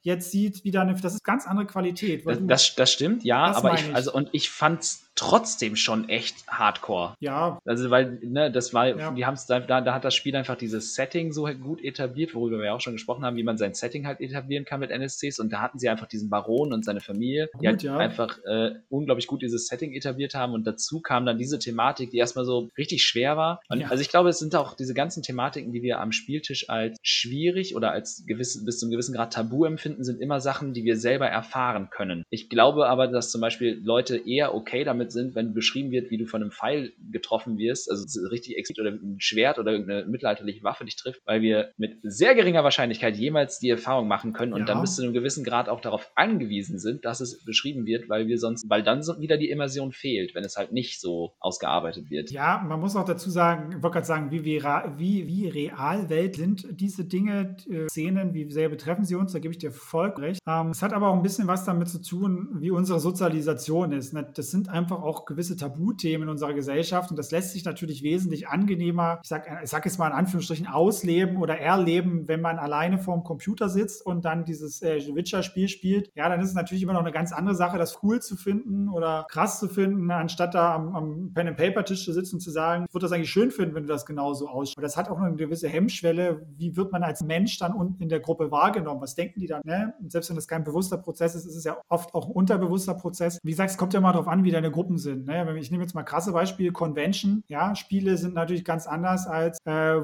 wo man dann vielleicht, äh, wie zum Beispiel ich unter Pädagogen spielt, jahrelang befreundet. Da hast du eh eine ganz andere Feedback-Kultur, tendenziell durch das Studium und Beruf, als äh, mit dem Con. Ja, und da gibt es auch Gruselgeschichten aus dem Internet, was manche Con-Leute da und DMs auch Tisch gelegt haben, ohne vorher abzuklären und ähnliches. Äh, ja, schwierig. Ja, ist auf jeden Fall so ein großes Thema, wo dann, wo ich dann finde, auch diese beiden Thematiken halt unser realer Encounter, also die zwischenmenschliche Begegnung an den Spielern und Spielleitern, ähm, da ist halt diese, diese Grenze, die dann verwischt ins Spiel rein, was die Leute halt, ähm, weil beispielsweise in einer, in einem super dunklen Setting sind die Charaktere sicherlich darauf eingestellt, mit solchen Sachen zu gehen, bis zu einem gewissen Grad, je nachdem, wie lange sie halt schon Abenteurer sind oder wo sie halt herkommen in die Welt, aber eben die Spieler nicht und da verwischen dann diese Grenzen, äh, wo man, ja, wo man beide Begegnungen, die Spielbegegnung und die Spielerbegegnung quasi gegeneinander ein bisschen abgrenzen muss auch. Und das ist ja auch eine große Aufgabe des Spielleiters. Ich sehe den Spielleiter ja bei sowas auch immer als Moderator, der dann halt so ein bisschen versucht auch ähm, die Spieler nötigenfalls gegebenenfalls einzubremsen, weil er, weil man gegenüber der Spielergruppe so eine Außensicht hat. Ja, und man muss sich selbst halt auch immer im Griff haben, ne? dass man halt eben nicht dauernd übers Ziel hinausschießt. Ja, das ist wie gesagt, äh, es ist, der, der Grad ist oft schmal und man äh, übertritt sehr, sehr schnell Grenzen, ohne es zu merken. Und es wird, es wird unweigerlich irgendwann mal passieren in der Regel, weil man ist nie gefeilt vor diesen Dingen und selbst wenn man da ganz viel drüber vorher redet, manchmal kommen einem ja auch einfach Sachen hoch, wo man das noch gar nicht wusste oder man verzieht irgendwelche anderen Querverbindungen in dem Moment, man hat einen schlechten Tag, man hat sich vielleicht gerade getrennt, der Opa ist gestorben, was weiß ich, die Katze, aus irgendeinem Grund, was es auch immer ist, ja. Und dir hängt dann halt das so raus, dass du sagst, nee, stopp, geht nicht. Ähm, dann ist das. Was ich aber am Anfang, äh, als wir den Themenabschnitt jetzt angesprochen haben, gesagt habe, das möchte ich nur wiederholen. Ähm, man muss einfach einen Rahmen schaffen, ja, dass die Leute sagen können, hey, ne, pädagogischen, so einen didaktischen Schutzraum quasi aufmachen, dass die Leute wissen, okay, ich, ich kann mich hier äh, anvertrauen, ich kann hier auch sagen, wenn mir was nicht passt, ohne dass ich blöd angeguckt werde oder, oder irgendwas. Ja, das muss man auch immer wieder betonen, meiner Meinung nach als Spielleitung und immer wieder feedbacken und sagen, wie ist denn das bei euch? Ist alles noch gut? Und müssen wir noch mal über irgendwas reden? Die Richtung so, jetzt wird es ein bisschen düsterer, gefällt mir gerade, ist das für euch auch okay oder soll ich es lassen? Immer wieder reden, reden, reden. Es ist wie im echten Leben, wie Beziehungsarbeit in der Partnerschaft oder auf, bei der Arbeit. Du musst immer wieder mit den Leuten reden, um ihre Bedürfnisse und Wünsche mitzubekommen, um das dann abzugleichen mit deinem Bedürfnis. Gucken, wie. Ja, also äh, wir haben jetzt fast zwei Stunden uns unterhalten. Das war für mich gerade echt nochmal so ein mega gutes Schlusswort, eigentlich auch dieses äh, Thema nochmal dann die Brücke geschlagen zu haben vom Spiel in, an den Spieltisch quasi, auch so ein bisschen rauszugehen. Ähm, ich bin völlig erschöpft und erschlagen gerade. Hast du noch irgendwelche Themen, die, wir, die dir jetzt super unter den Nägeln brennen, über die wir noch reden können oder wollen? Ach, äh, grundsätzlich könnte ich das jetzt noch stundenlang weiterführen, aber nein, alles gut. äh, ich denke, zwei Stunden ist eine sehr, sehr schöne Zeit. Wir haben über sehr viele Sachen geredet beim Encounter-Bau. Ich würde es vielleicht bloß noch kurz zusammenfassen, wenn ich darf, worauf man vielleicht achten sollte. Ähm, unbedingt, unbedingt. So, so Minimaltipps am Ende. Ähm, wenn ihr Encounter baut, lasst es euch offen, ob ihr die sozial oder wirklich mit Kampf gestaltet. Ja, ähm, bezieht beides von Anfang an mit ein, dass ihr die Möglichkeiten habt. Lasst äh, am Anfang lieber erstmal ein bisschen weniger Gegner, wenn es ein Kampf-Encounter ist. Fügt dann noch mehr hinzu und vernachlässigt auch nicht das Terrain. Schaut, was eure Spieler dann. Ja, Chris, vielen Dank. Ich glaube, ganz viel von dem, was du heute gesagt hast, findet man auch schon auf deinem Instagram-Profil in deinen äh, Tipps und Tricks und Zufallstabellen, die du da zur Verfügung stellst. Vielleicht nicht alles, aber das meiste sicherlich nochmal zum Nachschlagen. Das erspart mir die Arbeit, tolle Shownotes zu erstellen. Also an dieser Stelle ein bisschen Werbung. Schaut bei Chris vorbei. Spielpädagoge mit AE auf Instagram. Ähm, Gibt es noch sonst was, wo, wo man dich findet? Äh, ja, meinen Podcast, den ich seit ein paar Wochen habe, auch tatsächlich äh, der DM Talk. Den findet ihr auf Spotify, Apple und auf YouTube. YouTube. Da auch gerne danach suchen, auch Spielpädagoge und äh, DM-Talks. Da findet ihr mich auch. Das sind die zwei Sachen, die ich am meisten. Ja, und auf Instagram ja auch super aktiv. Also ich glaube, es kommt eigentlich jeden Tag was von dir, ne? So Theoretisch sechsmal die Woche. Außer sonntags, oder was? Nee, samstags nicht, weil da mein Daytag ah. ist mit meiner Freundin.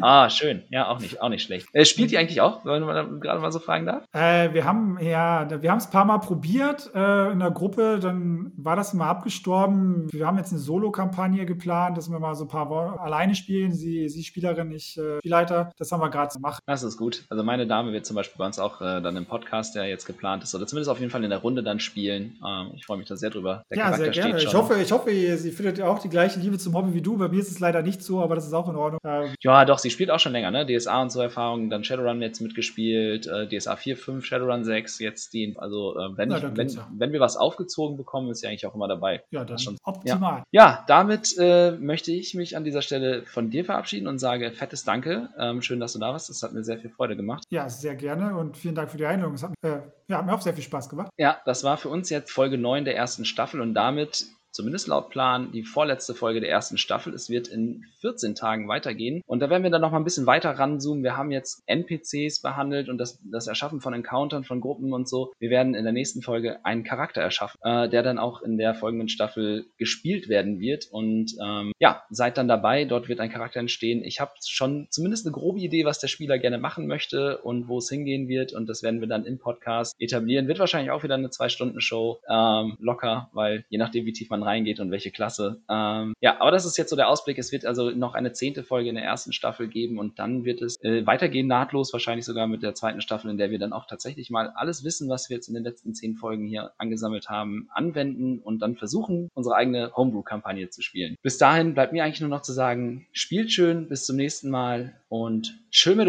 Tschüss.